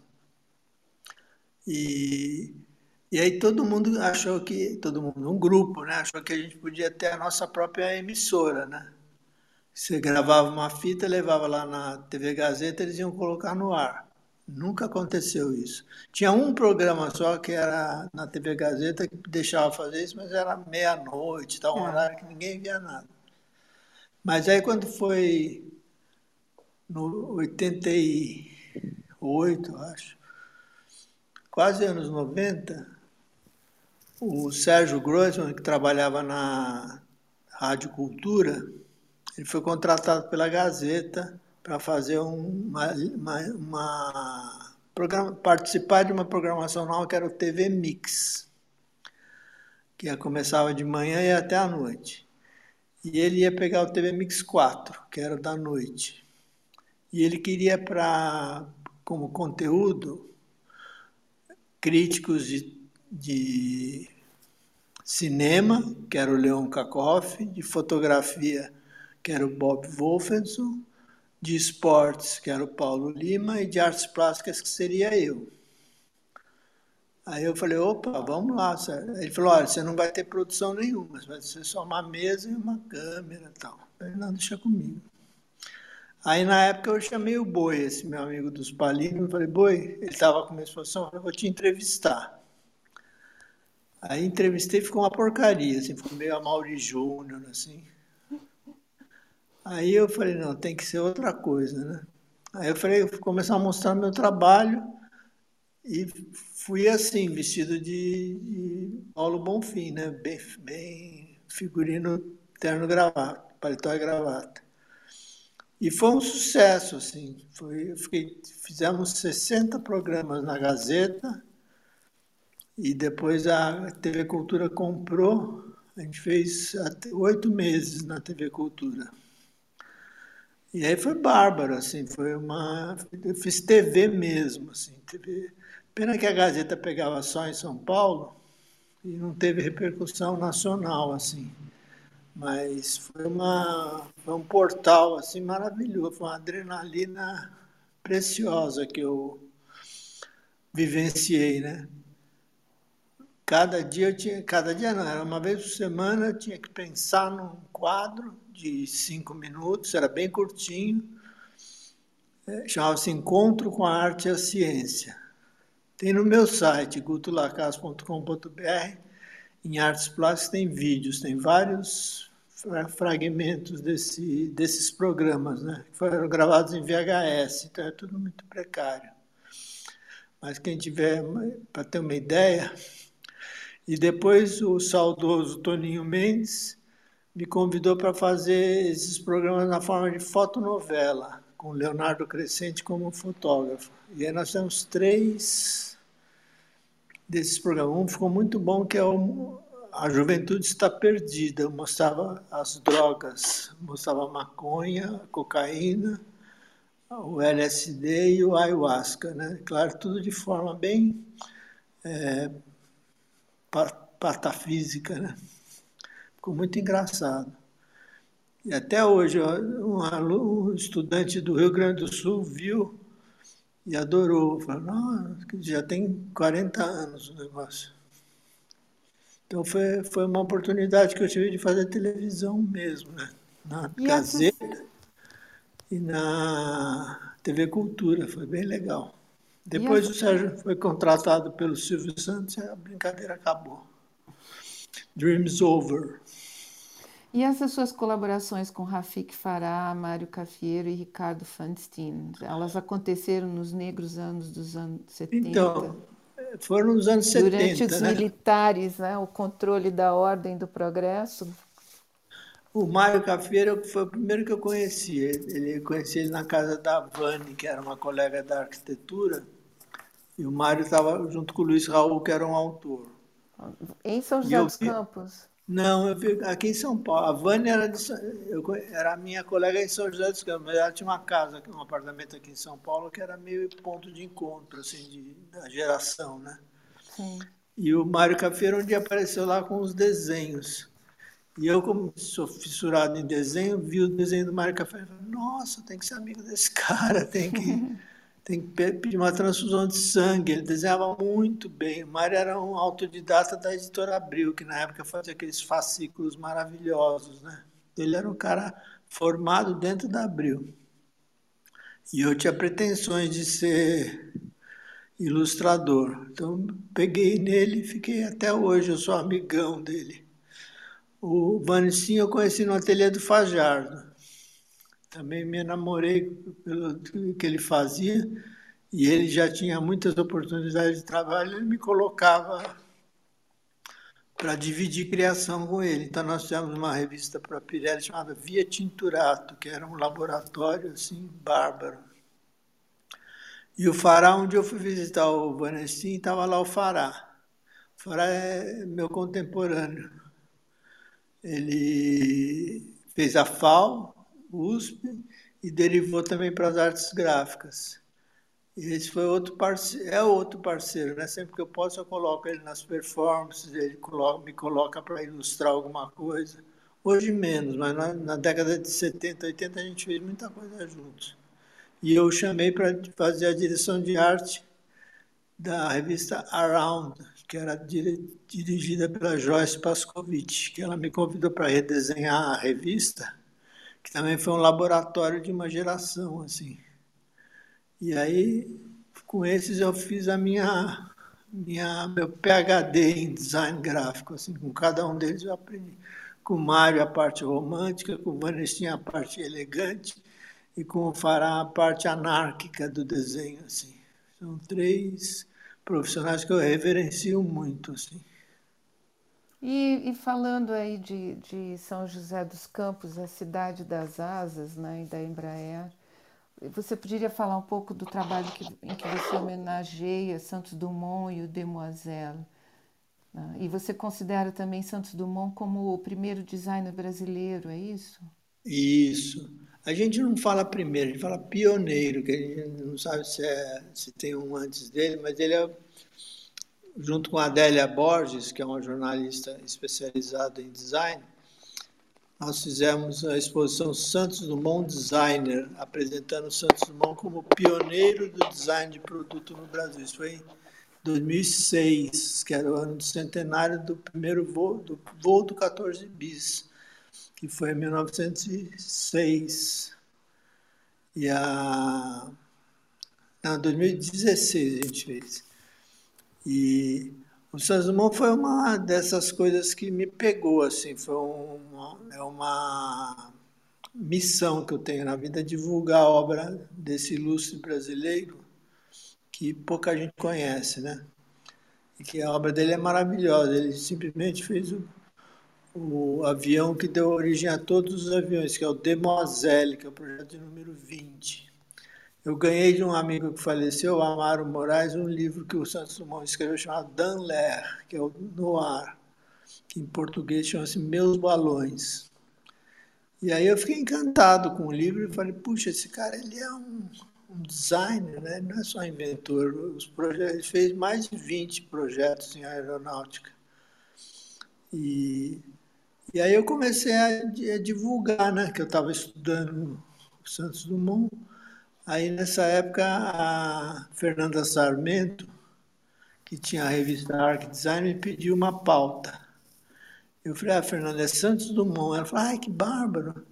Na época eu escrevi junto com o Duda Machado, que era um amigo meu que morava em São Paulo.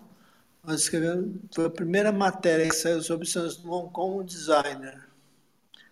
Aí depois disso eu comecei a contar para todo mundo que eu ia ter a efeméride em 2016 era o centenário do voo do 14 bis. Aí até que uma produtora se interessou, chamada Elo 3, e elas conseguiram a Lei Rouanet, aquela coisa toda. E a Adélia Borges, nessa época, era diretora do Museu da Casa Brasileira e abriu as portas para a exposição. Foi o maior sucesso do museu até então. Mais de 50 mil pessoas viram. Ficou linda a exposição todos os modelos em escala criados pelo François Durand, que infelizmente faleceu, e fizemos um, uma reunião, e aí a partir daí começamos a fazer um clube de admiradores do Santos Dumont, que a gente tem um site que vocês podem ter acesso chamado Museu Virtual Santos Dumont, que eu fiz com o meu assistente Fernando Viana. Tem todo toda a obra do Santos Dumont e todas as contribuições que essa exposição teve. Essa exposição depois foi feita novamente em 2019, já com muito mais material, principalmente filmes de época. A obra do Santos Dumont é muito bem documentada. E tivemos uma, uma, um grupo né, de estudiosos assim de primeira, a começar pelo Henrique Lins de Barros, que mora no Rio, que é a maior autoridade. E hoje eu virei, virei assim, virou minha missão. Sempre que eu vou falar em algum lugar sobre o meu trabalho, eu abro falando de Santos Dumont. Assim, virou uma missão defender a, essa, essa bandeira, né? E você tem a, essas asas, né, que você usa, que é de um lado verde, do outro vermelho, é isso? É, isso aí é, é, a minha paixão por aviação em geral, né? Essa asa é uma, eu uso num espetáculo chamado Ludovoo, que é um espetáculo sobre aviação, e também num outro chamado Máquinas. Esse, mas depois eu fiz, em 2017, acho, a convite do Museu da Casa Brasileira, fiz design na aviação brasileira, que a gente mostra desde o Bartolomeu de Guzmão até o KC-390, que é o cargueiro da Embraer. Tem um painel de entrada que mostra toda a construção aeronáutica. O Brasil produziu mais aviões do que automóveis, criou mais aviões do que automóveis. Qual e é a, e assim eu fiquei obcecado com o Santos Dumont. Então tem toda essa. Eu tenho um arquivo pessoal, mas ele está todo disponibilizado no Museu Virtual Santos Dumont. Parabéns. É para todos, para, para nós. Qual é o paralelo que você poderia fazer com o trabalho OFNIS Paranoia, que você é, expôs no Ibirapuera, e o barco para uma pessoa com 18 remos? Então, o OFNI Paranoá. Paranoá é o lago que tem em Brasília. Que pode ser também ouvido como paranoia, né? Paranoá. É, OVNIs, é, paranoia. É, as palavras dão essa margem né, de, é. de brincadeira, de son, sonoridade. Mas em 2011, o artista Wagner Barja, de, de, de Brasília convidou um grupo de artistas para fazerem intervenções urbanas lá em Brasília. E claro que eu falei, eu quero fazer na água, né? Eu já tinha o meu, meu passado criminoso no Lago do Ibirapuera, eu falei, eu quero fazer um trabalho flutuante no lago. E aí eu pensei qual seria a forma mais prática, barata, que a gente ganhava 13 mil reais na época para fazer. Mas desses 13 você tinha que descontar metade no mínimo para construir a peça, né? E aí eu fazendo conta, cheguei à conclusão que eu podia fazer um cubo de caixa de isopor dessas grandes, de 170 litros. E eu iria dentro do cubo com um motor de popa e ia passear com o cubo pela, pelo lago Paranoá. E assim foi feito, ficou lindo. Também está no YouTube. OVNI é objeto flutuante não identificado, que é uma brincadeira com objeto voador. Porque lá em Brasília tem muito avistamento, né? Então era uma, é. uma forma de brincar com esses avistamentos e com a palavra OVNI. E aí ele falou OVNI. E aí deu certinho, a gente construiu com a ajuda de um assistente, o Miguel, e fez uns passeios, documentamos, e está no, no, nesse vídeo que é OFNI, Objeto Flutuante Não Identificado. E Aí eu peguei essa ideia e trouxe para São Paulo. Fui falar com, com o Heraldo Guiaro no Ibirapuera, que eu tinha um projeto para que eu tinha feito em Brasília, eu queria replicar. E acabou. E aí você fez o barco para uma pessoa com 18 remos. É, esse aí também está no YouTube, já 18. É um, é um, que eu sempre gostei muito do fenômeno da flutuação. Fiz muito barquinho, né? Essas coisas quando criança, banheira. E aí a... desenhei esse barco que tem 18 remos, também está no YouTube, é 18, 18. Barco para 18 remos com um só remador. Esse eu lancei no Lago do Ibirapuera e depois eu fiz um vídeo com ele na raia da cidade universitária. Está bem bonito, bem curtinho. E agora estou pretendendo, assim que melhorarem os tempos aqui, a pandemia, eu vou colocar no, no Rio Pinheiros, fazer um rolê no Rio Pinheiros. E a, e a? Que você criou por ocasião das Olimpíadas em 2016.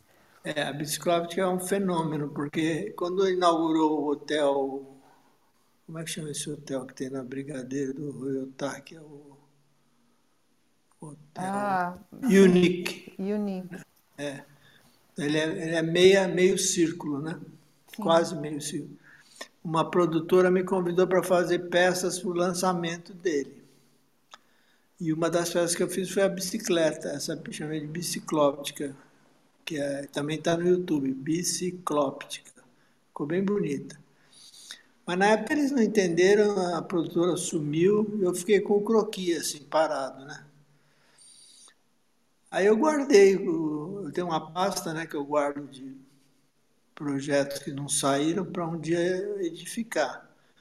Aí quando foi 2014, o Lúcio Agra, da PUC, me convidou para fazer uma performance no Lago da Batata. Aí eu fiquei procurando na pasta o que eu podia apresentar, assim, urbano, né? intervenção urbana. Aí achei a bicicleta e falei, nossa, essa bicicleta aqui é muito legal. Aí eu chamei o Valdir, que é meu construtor. Ele orçou, na época, dava 9 mil reais para fazer. Aí eu falei, não, 9 mil dá para eu pagar. Paguei, ele fez, ficou perfeito. Aí nós demos um, um evento no, de performance no Largo da Batata, o Edson gravou, pôs na web, e aí isso foi visto pelo Fred, que fazia o, a, o show de abertura do, da Paraolimpíada, né, da Olimpíada dos Paraplégicos. Aí o Fred, Fred Jelly, cara ótimo. O Fred esteve aqui em São Paulo, falou, ah, a gente ia comprar os direitos da bicicleta para construir 100 delas lá no... Porque a roda é o tema da, da Paralimpíada. Eu fiquei honradíssimo, né? Aí eles me pagaram 15 mil reais pelo direito de reprodução. Aí pagou, né? Eu já havia, eu tinha pago nove, fiquei com um certo lucro. Ficou lindo, assim. Fiquei super... E nesse ano eu ainda fiz o cartaz para a Olimpíada. Tinham 12 artistas, eu fui um dos convidados. Então eu fiz o cartaz da Olimpíada, que gostei muito, ficou bem bonito. E, esse, e a biciclóptica que entrou como objeto de cena no show. Pena que esse espetáculo não foi transmitido, ele ficou só na TV Brasil, a gente, pouquíssima a gente viu, né? Você Mas eu tem... fiquei, fiquei orgulhoso de participar dessa fe... das festas, né? Você, você tem um elemento bem presente né, nesse trabalho que é, nesses trabalhos que você faz, que além do é é, da tridimensionalidade do, do espaço e, e é, que é o, o ar, a água.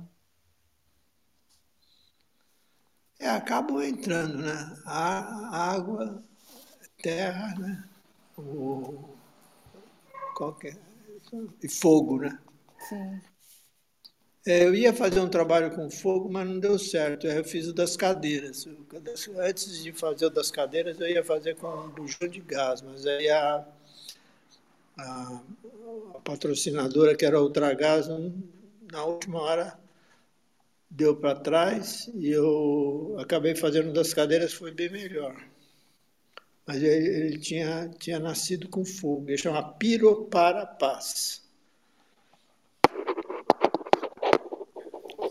Esse, você repensa, é, em, ou você está pensando em, em, criar novas performances que um dia você desenvolveu com o Ivaldo Granato e o José Roberto Aguilar? Algo é, na novo verdade, que... eles me motivaram para fazer. Né? O Granato foi o primeiro convite que eu, eu queria muito fazer. Eu via na década de 70, nessa época, 78, 79, o Granato e o Aguilar. E o Aguilar fazendo, e, e outros artistas fazendo performance. E eu queria muito fazer, mas eu sou tímido, né? Eu falei, tem que ter uma coisa que me motive a isso. E aí um dia eu estava na Galeria São Paulo, em 1982, e o, o, o, o Granato chegou energético como ele era, Gutão, quer fazer uma performance? Eu só quero. Então, Semana que vem, quinta-feira, no Centro Cultural São Paulo, eu vou convidar 60 pessoas, cada uma faz um minuto e sai de cena. Ai, que ótimo, isso é uma, uma boa motivação, né? Fazer uma coisa curtinha. Se for um mico, você paga o mico rápido e já, já, já sai. Aí eu fiquei pegando lá os que eu tinha, tinha tocar disco, bandeja, alto-falante, óculos escuros, juntei uns, uns cacarecas e saiu uma cena que ficou bem bonita, com gelo seco, assim, que eu não tenho mais registro dela. Eu sei dizer que foi tão gostoso fazer, deu um frio na barriga, uma delícia, assim, que eu falei, ah, nunca mais quero parar de fazer isso. E aí, com isso, eu desenvolvi essa ideia de fazer um espetáculo com pequenas performances. Aí, em 83, eu apresentei no Radar Tantã, que era uma casa de espetáculo, a Eletro Performance. E a Eletro Performance foi, foi vista pela Sheila Lerner, que me convidou para a Bienal. Ela foi, nasceu assim, uma coisa, empreendimento pessoal motivado pelo, pelo Granato, né? E foi subindo. Aí depois eu fui, fui inventando outra. A mais recente chama-se Ludovoo, que eu apresentei então. no, no Teatro Lido. Está bem bonita essa, sobre aviação. So, vai do avião de papel até o disco voador, assim. Aí você fez Descoberta Acidental, Executivo Heavy Metal e Espetáculo Máquinas 2. É. Então, essas são outras que eu fiz, mas com poucas apresentações, e aí eu já tirei de cena. Assim, o Executivo Heavy Metal eu não faço mais. Esse eu fiz uma vez que a Marília Gabriela me chamou. Eu fiz no programa dela, depois nunca mais me mostrei. O Estranha Descoberta Acidental eu fiz para um show de um amigo meu que é músico chamado Paçoca. também acabou o espetáculo dele, eu parei de fazer. Então, o que eu tenho na minha, na minha, meu portfólio é eletro performance, o máquinas que eu apresentei bastante, que é um espetáculo redondinho, assim, ele é muito legal, que ganhou a bolsa Guggenheim nos anos 90, eu mandei o projeto para lá, ganhei a bolsa orientada pela Regina Silveira, maravilhosa. Máquinas, e agora mais recente. Aí fiz um que é bonitinho, mas que eu só apresentei três vezes, A Fábula do Cubo e do Cavalo. Muito legal. E agora estou com esse que eu já apresentei duas vezes, mas eu quero apresentar mais, que é o Ludovoo, que é o voo lúdico, que está um brinco assim de divertido. De... E o que, que é o Ludovoo? Ludovoo são cenas com aviões. Né? Então vai desde avião de papel, tem brinquedos, helicóptero, tem drone, tem disco voador, tem é, até sementes aladas. Tem uma semente que ela é linda, que tem uma, uma asa nela que a gente joga para o ar assim. Ela dá um efeito ótico lindo. E, e demora quanto tempo? Tá uma hora ou menos, que são cenas bem curtinhas. É um espetáculo bem rápido, assim, cheio de, de alegrias, assim. Sai todo mundo contente. Você já ouviu falar da dupla Fish Levi's? Não. É uma... eu, eu, sou muito ignorante, sabe? Eu não conheço quase. Agora com a internet que eu estou conhecendo mais gente, mas eu... Então, eram suíços os dois. Ah, fazem... conheço, eles fazem motos contínuos, né? É. E conheço. o Jean Tanguely também, né? Que fazia. Então, o Tanguely eu não conheço. Eu tenho até um brinde que me deram, comprado numa loja de museu dele, mas o que tem na web é muito pouco. Assim. Eu tenho, eu tenho referência do que ele faz, mas não não é um artista que me, que me impactou ainda. Sim. Mas ele é um dos mestres da arte é, cinética. Né? Exatamente. E Fish Levi's eh, impacta você mais? Eles... Não, esse aí, na verdade, o que eles fazem é uma coisa que todo mundo faz. Isso aí começou com aquela máquina, chama-se máquina de Gold, Goldberg, não sei o que lá. Era um cartunista americano que fazia isso Sim. no jornal. Ele desenhava máquinas não é impossível, sequências, né? O barquinho que vai andando, encosta na, na bolinha, a bolinha cai, eram é. sequências, né? É, é. Então, isso aí é a origem, eu vi outro dia na TV, chama Máquinas de Goldberg, Sim. mais um nome que eu escutei, que é um cartunista, você tem na, tem na web, você vê o desenho de época dele, é lindo. E aí isso virou, virou uma febre, né? Hoje na, na na web tem um monte. Tem uma banda de rock que faz uma sequência assim num edifício de quatro andares. Assim. Mas isso aí é, é, criativo, assim, mas não é o que eu busco. Assim. Eu busco é, é o novo, né? Invenção. Sim. Ali não tem invenção, tem adaptações. Né? Mas é Sim. muito bem feito, né? Suíço não dorme no ponto, né? É, são, eles começaram, então, no, nos anos que eu me se eu não me engano, nos anos 70, depois 80, e um deles morreu alguns anos atrás. Ah, é? E, morreu, é, que pena. E aí ficou. É, eles fizeram só... o Bienal de Veneza, eles são contados, Sim. né? Sim. Mas para mas... mim, mim, o bom é o, o Chris Burden. Conhece o Chris Burden? Sim. Então, eu vou ainda tocar nisso. É... E tem o Neville Brody, né? Que você também tem. Ah, o Neville Brother é designer gráfico, né? Se conheci. É. Em 92 eu fui convidado para a Eco 92. O Felipe Taborda me convidou. Me convidou, não, ele fez uma lista. A lista foi na época do fax, imagina. Foi passada de colega para colega e elegeram três brasileiros para representar o Brasil na Eco 92. Eu fui um deles. E um dos, dos gringos que vieram foi o Neville Broad. Eu falei, escrevi sobre ele na Folha de São Paulo. Eu, nessa época eu estava na revista Around, a gente copiava o Neville Broad que ele fazia The Face.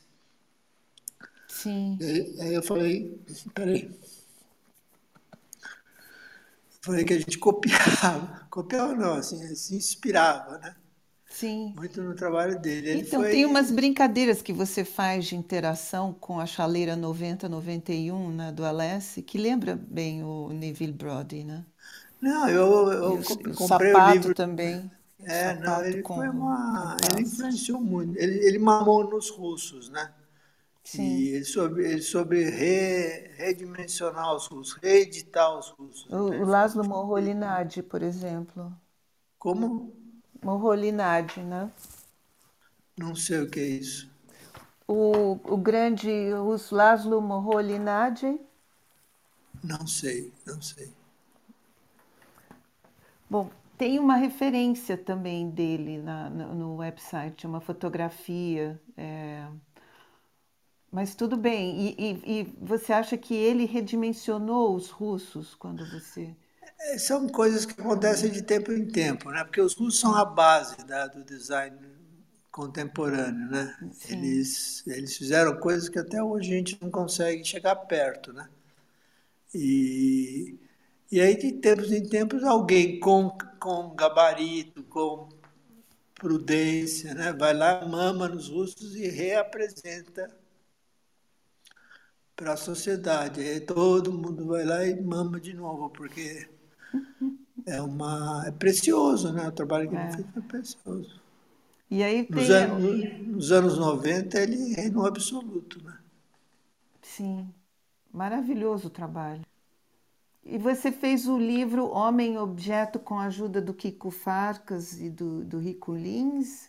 Não, o, o Homem Objeto era um antigo desejo da minha mãe, que falou para minha sobrinha Isabel Lacaz, faz um livro com o trabalho do Guto. E a Isabel conseguiu um editor, que foi o, o Gouveia, da editora Decor Books. Aí em 2009 nós lançamos lá no Museu da Casa Brasileira, foi um sucesso. É um livro que tem minha produção em artes plásticas de, de 70 a 2009. O, o Rico Lins e o Kiko Farcas me colocaram na AGE, que é a Aliança Gráfica Internacional eles falaram, Guto, você tem que entrar para a AGE, tem que entrar para a AGE. Aí eu falei, ah, mas eu não sei falar inglês, eu não gosto de viajar. Não, mas tem que ser. Eu puxei o carro, recusei. Aí, eu, é porque eu não sei, viajar para mim é um transtorno. E ainda falar inglês, falar com gringo, tudo, eu sou muito caipira, né? Aí veio para cá a diretora da AGE, que é a, a Paula Scher, uma mulher simpaticíssima. E aí eu fui no jantar com ela, aí ela falou, ah, join us, good, join us, né? junte-se a nós. Aí eu falei, bom, agora tem que... Agora não tem, tem jeito, agora não tem agora jeito. Agora não tem jeito. Mas aí eu peguei o corredor polonês que eu vou te contar, viu? porque aí você tem que preparar a matéria. Preparar a matéria é um saco, né? Tem que escolher 10 disso, 10 daquilo. Né? E você tem uma obra vastíssima, né? É impressionante. Não, você hesita em cada coisa, sabe? Quem que vai ver isso, né? Você... Aí tem que encadernar, tem que levar no FedEx. Não é, não é, não é nada, é só estresse, né? Mas eu fiz tudo direitinho.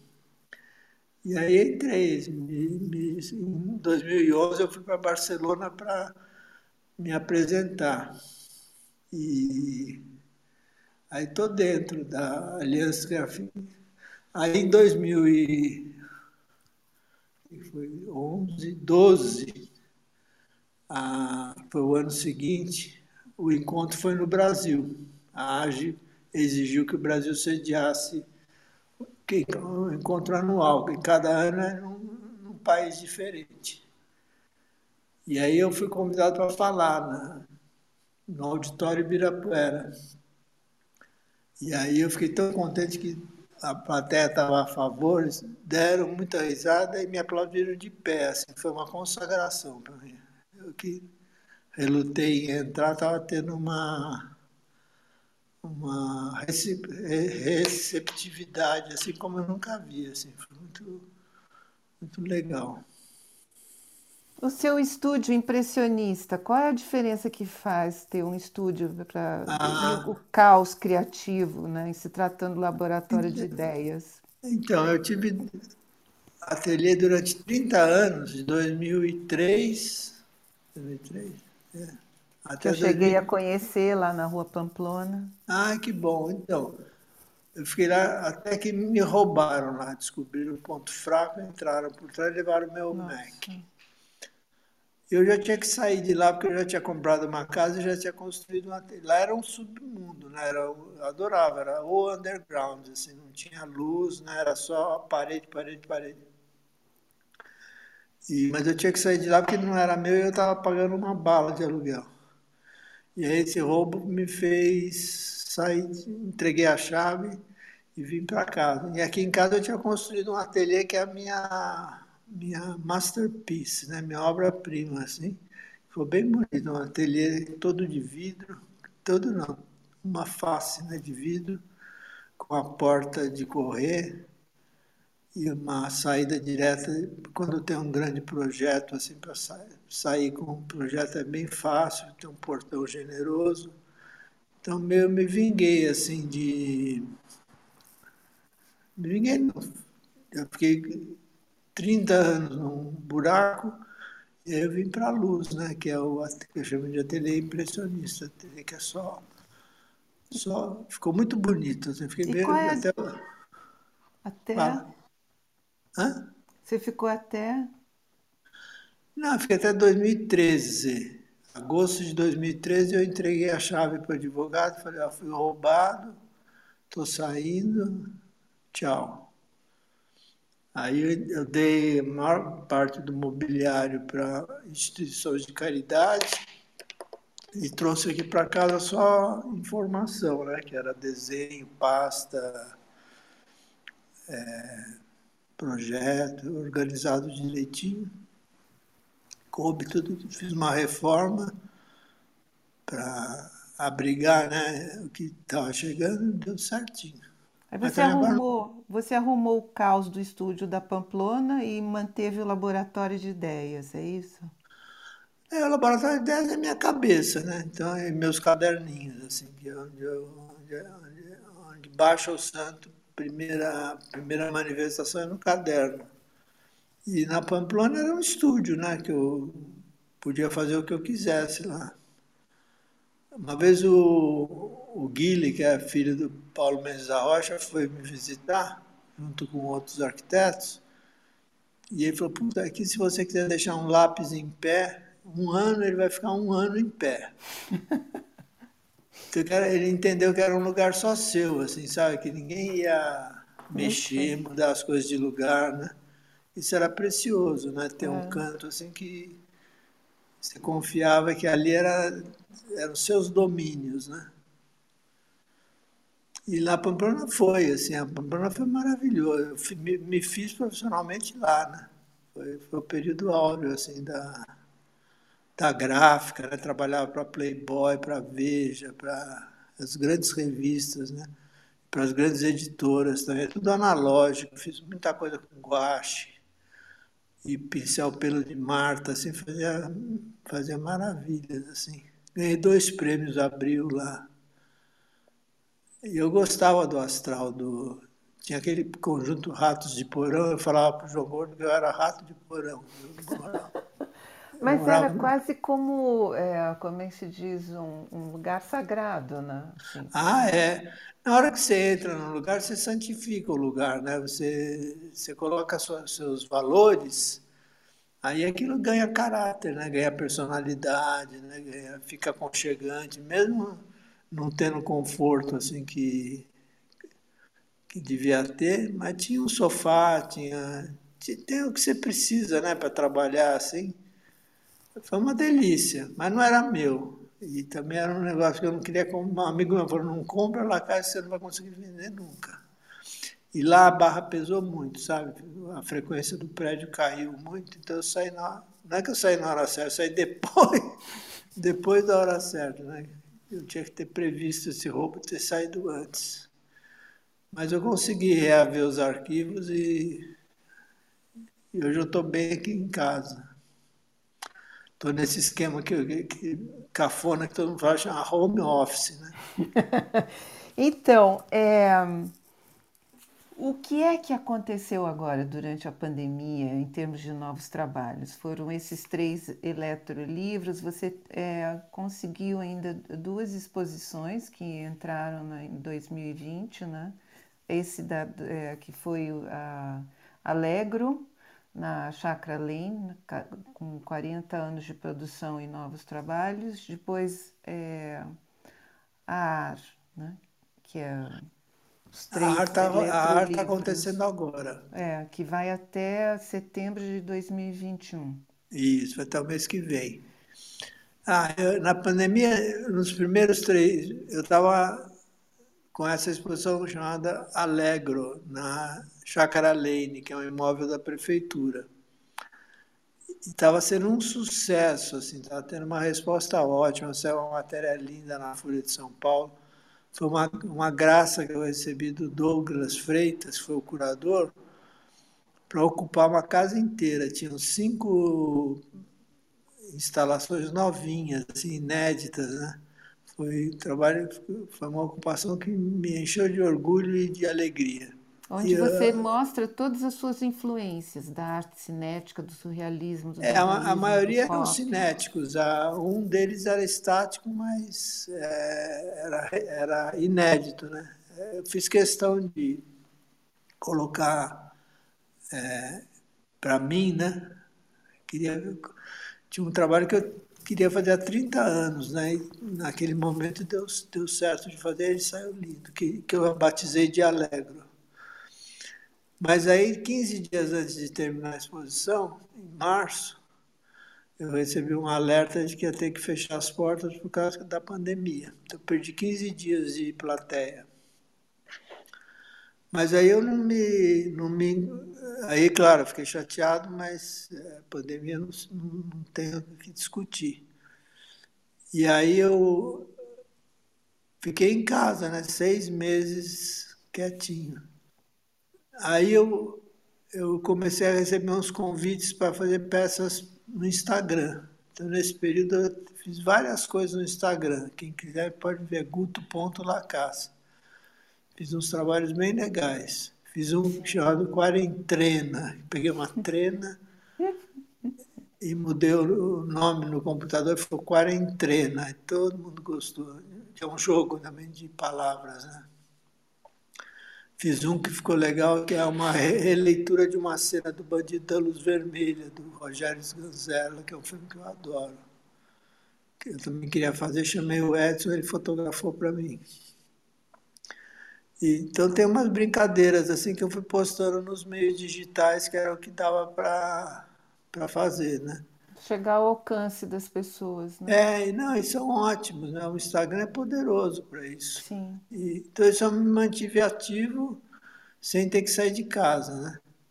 E agora o Cláudio Crete me convidou para participar dessa exposição chamada AR, que é na Casa de Cultura do Parque, que eu estou com três eletrolivros, que é um, uma série que eu comecei em 2012 quem quiser ver também chama-se Eletrolivros Guto Lacas. E estou também com um que é bonitinho, que é um, um xodó meu, que é o Áreas Verdes. Também está no YouTube. Áreas Sim, Verdes Guto Lacas. Muito bacana. Esse tá, foi adotado pelo MAC e pelo MAN. O MAC e o MAN estão com uma exposição chamada Zona da Mata. Então, expondo esse vídeo que eu fiz com Edson com Mazaka, que é as que as árvores aqui em São Paulo são sufocadas por cimento, né? Os proprietários são muito ignorantes e cimentam a árvore. Aí quando dá tempestade elas caem. E você pintou as calçadas de é, verde em volta um das árvores e colocou as faixas brancas do, do meio fio. Não, eu só pintei o que seria o, o correto de um canteiro, né? Sim. É um canteiro poético, né? Para o proprietário se tocar e abrir o canteiro, porque eu não ia chegar lá de picareta e quebrar a calçada do lugar. Eu falei, vou, deu esse insight, falei, vou sinalizar, né? E o louco é que o proprietário abriu, ele foi sensível à, à intervenção urbana, né, poética, e abriu dois canteiros, é uma calçada que tinha dois canteiros. É muito bacana isso. Inclusive lembra é. um pouco o que você fez com os desenhos dos, das tampas né, nas, na, nas ruas em que você é como se fosse um estêncil, né? aqueles círculos. Ah, é, é, é, é, tipo isso, é tipo de arte de calçada, né? Um, um, grafite assim de calçada. E aí anos depois a, alguém falou para a TV Cultura, a TV Cultura tem um, um programa chamado Planeta Eco, e eles pediram para que eu fizesse, se eu soube saber de mais alguma árvore, para que eles queriam gravar. Né? Aí eu fiz lá na Vila Madalena, tinha um bar que eu sempre passava, tinha também duas árvores na mesma calçada. Aí fizemos uma coisa mais chapa branca, se foi com a produção da TV Cultura, deve estar em algum lugar aí. Você pode falar da, da, do livro, da, dos livros, porque você, você fala é, que a intenção, quando você cria a ação na página, é uma tridimensionalidade dinâmica daquilo que ah, é o tá. livro, né? Que é muito é, Esse é nos eletrolivros. O eletrolivro é um livro comum, né? Só que ele tem uma imagem poderosa. Esse que eu estou convidando vocês a verem foram, são livros de artistas plásticos, em geral em preto e branco, onde o artista aparece. Eu tenho o Jackson não, Pollock não, tem o Marcel Duchamp, tem o Saciloto, o Edward Hopper, Cérebro Esmeralda, são 16 livros, abertos na página onde o artista aparece. Eu tinha livros da coleção Tarre, e são um formato grande, assim, bonito. E aí, em cima dessa imagem, eu coloco um objeto físico que tridimensionaliza a imagem. Aí vocês têm que ver para entender. E também esse objeto está ligado a um motor. Então, tridimensionaliza e dinamiza a imagem, faz a imagem ficar em movimento. É um efeito muito bonito. Foi uma exposição que foi um sucesso. Recebeu três críticas ótimas e por, por incrível que pareça, vem, vem, vem, de, vem de vários objetos, vários eletrolivros. E agora estou mostrando três deles, que é uma série nova, nessa Casa de Cultura do Parque. Vocês podem ver, entrar no site da Casa de Cultura do Parque. Hoje eu recebi o vídeo deles, então já, já dá para ter uma ideia do que, que é uma exposição com o Wagner Malta Tavares e a Lenora de Barros. Nós três estamos compondo a exposição AR, que pode ser vista na, no site da Casa de Cultura do Parque, que é do Parque Vila Lobos. Ela fica em frente ao Parque Vila Lobos, uma casa muito.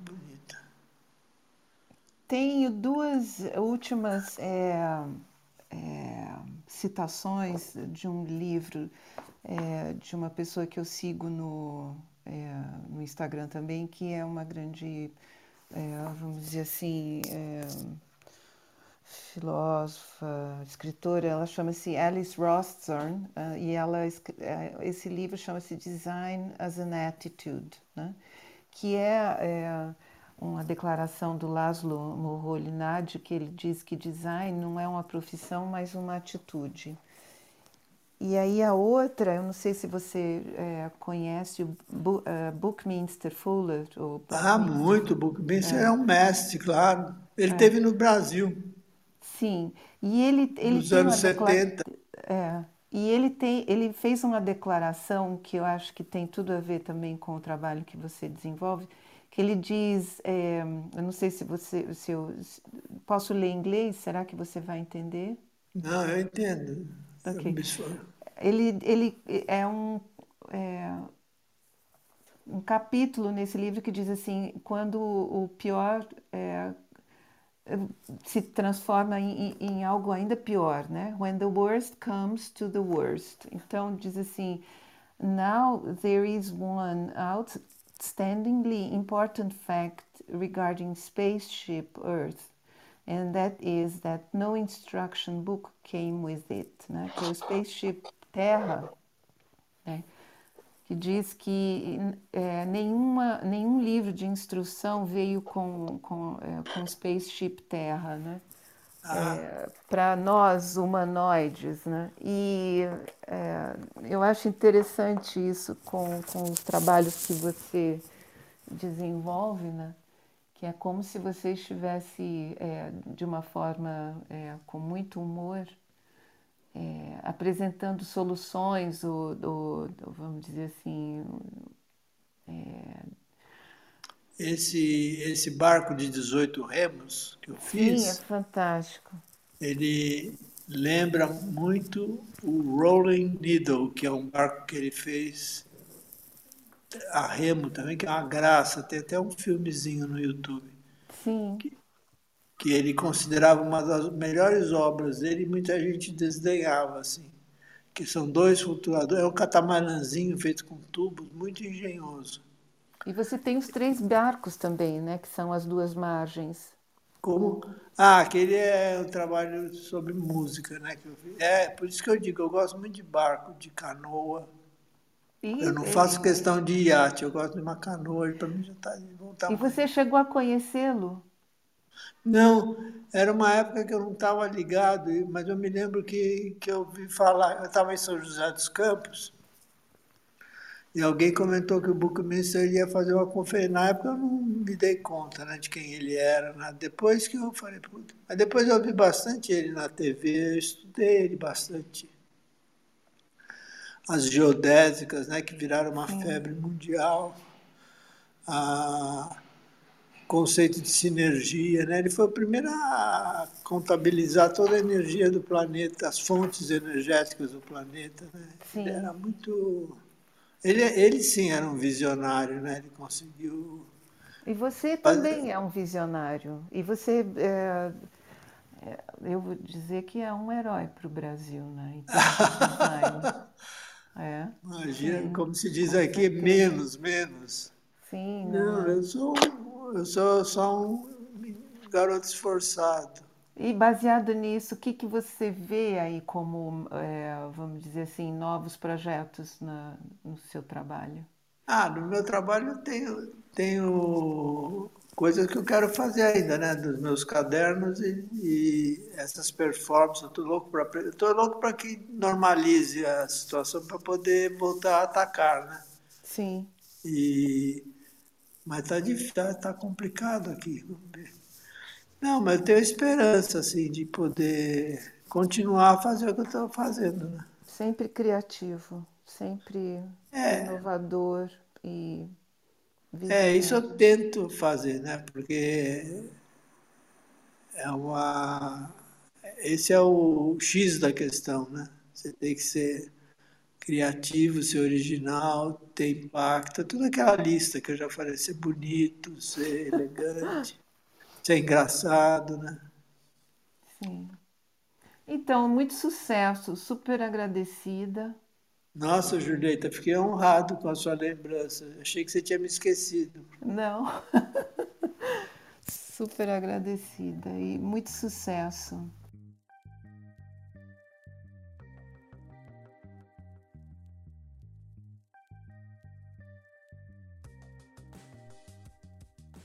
Isso foi por hoje. Agradecemos a participação de nossos amigos na plateia. Na técnica, Luísa Rocha, na edição, Amanda Martinelli. Gratidão por ter nos ouvido e até a próxima.